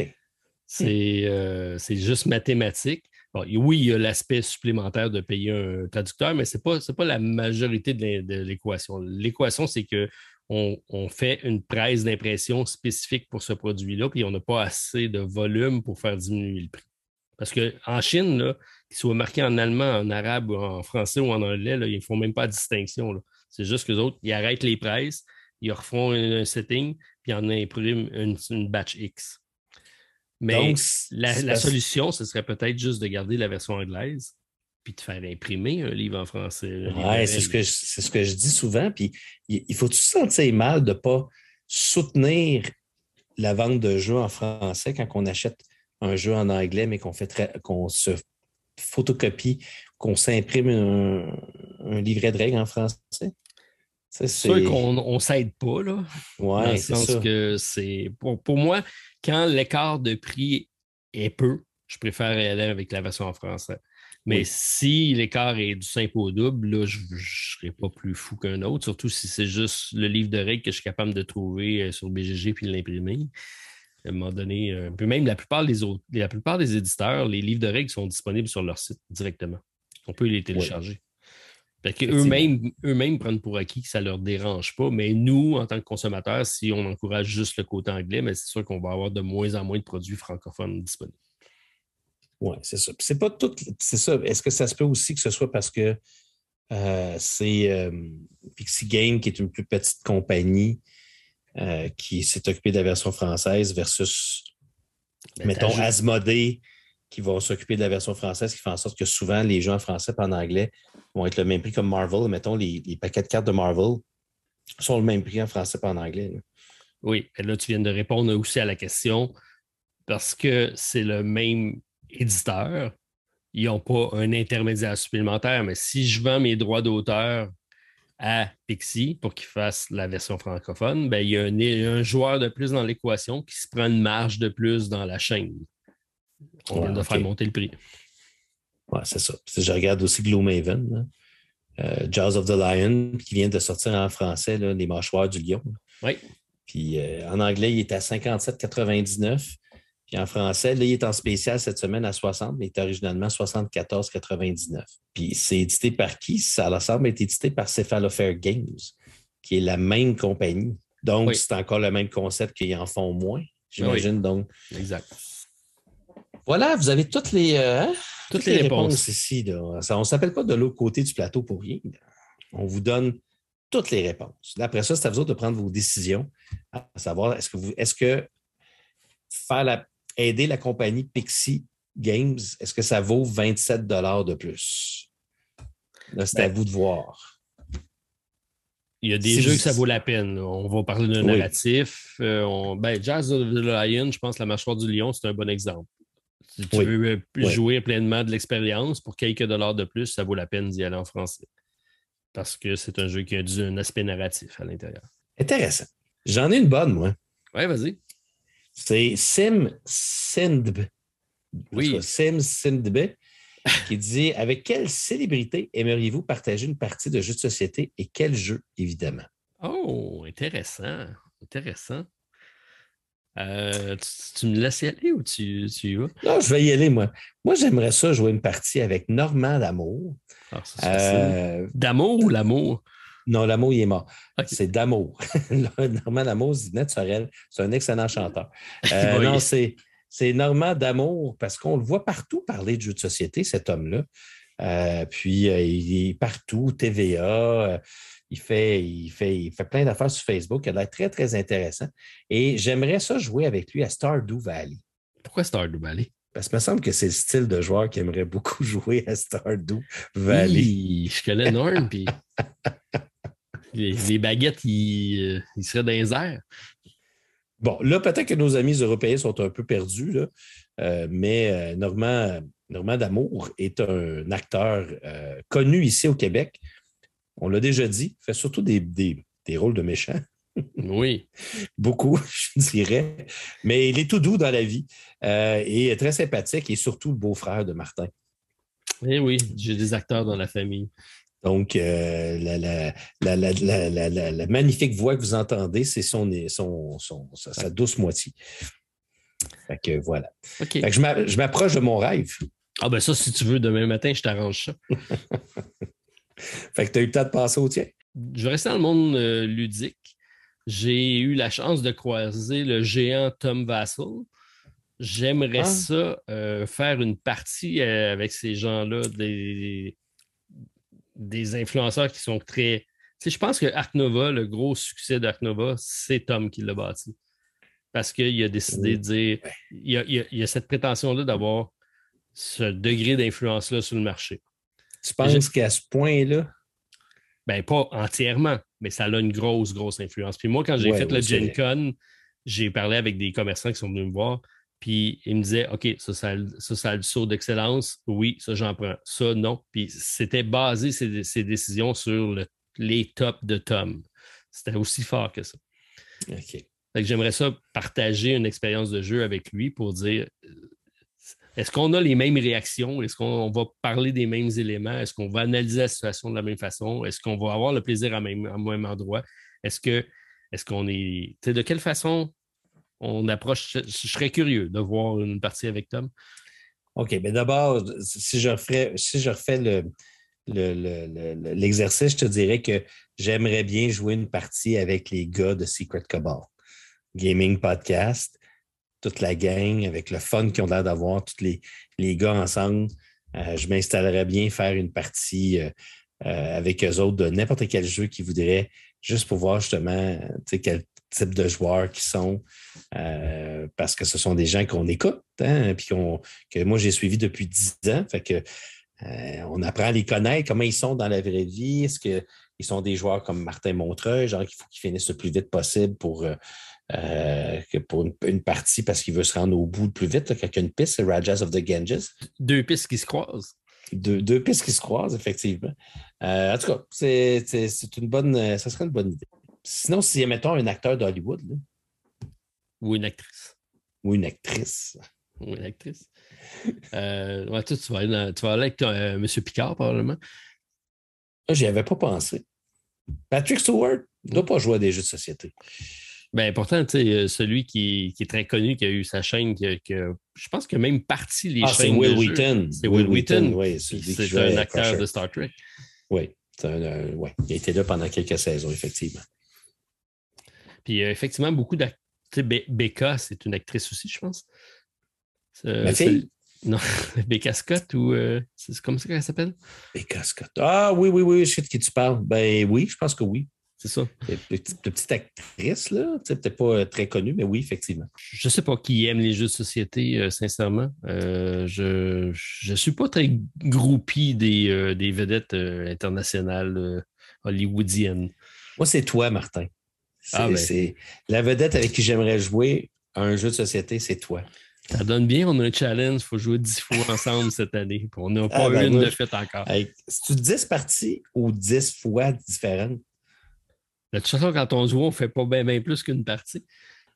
À moins qu'on fasse une longue, un long week-end. On peut régler ça un week-end. Moi, j'attends ton invitation, Martin. J'attends Ok. juste ça. Ah. Puis il faut faire aussi notre, euh, notre rencontre avec nos abonnés. Mais là, cette fois-là, je jouais avec eux. Oui, une, une- une- soirée juste de jeu. Ouais. Pas nécessairement de questions où personne ne connaît réponse. On a appris, Martin, on a appris. ah, écoute, on va, on va faire mieux la prochaine fois. Ah, ça, fut, ça fut très plaisant. Ça fut improvisé, dernière minute, la journée avant que. euh, Qu'on retombe en confinement. Oh, complètement. Mais euh, c'est une belle expérience. Oui, ça a été le fun, puis on va s'en souvenir longtemps de cette soirée-là. On remercie à tous ceux qui ont pu être présents d'ailleurs. Puis la prochaine fois, ben, on va se déplacer. Puis on va jouer.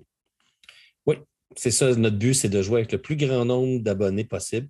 On va jouer, tu sais, des jeux qui jouent jusqu'à 100. Oui. On pourrait faire ça. On pourrait jouer boom. joué avec tout le monde. Tic-tac, boum. Tu connais ça? Oui, j'ai ça chez moi. Sérieux? Oui, oui, ben on joue avec mes enfants. Là. Ah, ouais. Jusqu'à tu l'as dans tes mains jusqu'à temps que ça explose. hein? Ouais. Mais c'est pas, pas ça que je pensais. Puis c'est peut-être moi qui c'est mal expliqué. Mais je, Ah. je reviendrai dans un autre podcast. Ah, OK, c'est bon, Martin. C'est bon. un jeu jusqu'à 100 personnes, puis c'est deux équipes. Puis là, il y a- c'est un genre de Secret Hitler live. euh, c'est assez, assez, c'est assez particulier. OK. Alors, Martin, Toujours un plaisir de partager euh, le micro en ta compagnie. Est-ce que tu as le mot de la fin pour nous euh, et nos auditeurs? Oui, euh, vous savez, il est très important dans la vie de ne pas nécessairement juger un jeu par sa couverture. Aujourd'hui, j'aimerais que vous vous souveniez que Martin a décidé que Stardew Valley, n'était pas bon, avant même que je lui explique quel était le jeu. Je ne sais pas d'où est venue cette, cette vision-là, mais tout ce que je peux vous dire, c'est qu'avec Stardew Valley, vous faites des amis, il y a des cœurs à aller chercher, il y a de l'amour et il y a de la zénitude. C'est ça qu'on a besoin. Voilà, c'était mon mot de la fin, Martin. J'adore. Merci, Martin. Tu viens de faire ma semaine. Bye tout le monde. Bye bye. Pour nous rejoindre par courriel, de l'autre côté du plateau à gmail.com ou sur le site de buzzsprout.com. Et c'est ce qui complète notre partie. Joignez-vous à nous chaque vendredi pour la découverte de l'autre côté du plateau. Et d'ici là, jouez bien. Ah, c'est ça le jeu, pour Mood Lessard Montreuil. Wow. Euh, Attends-moi une seconde. Allô? En train d'enregistrer un podcast. Tu veux que je te mette en ligne?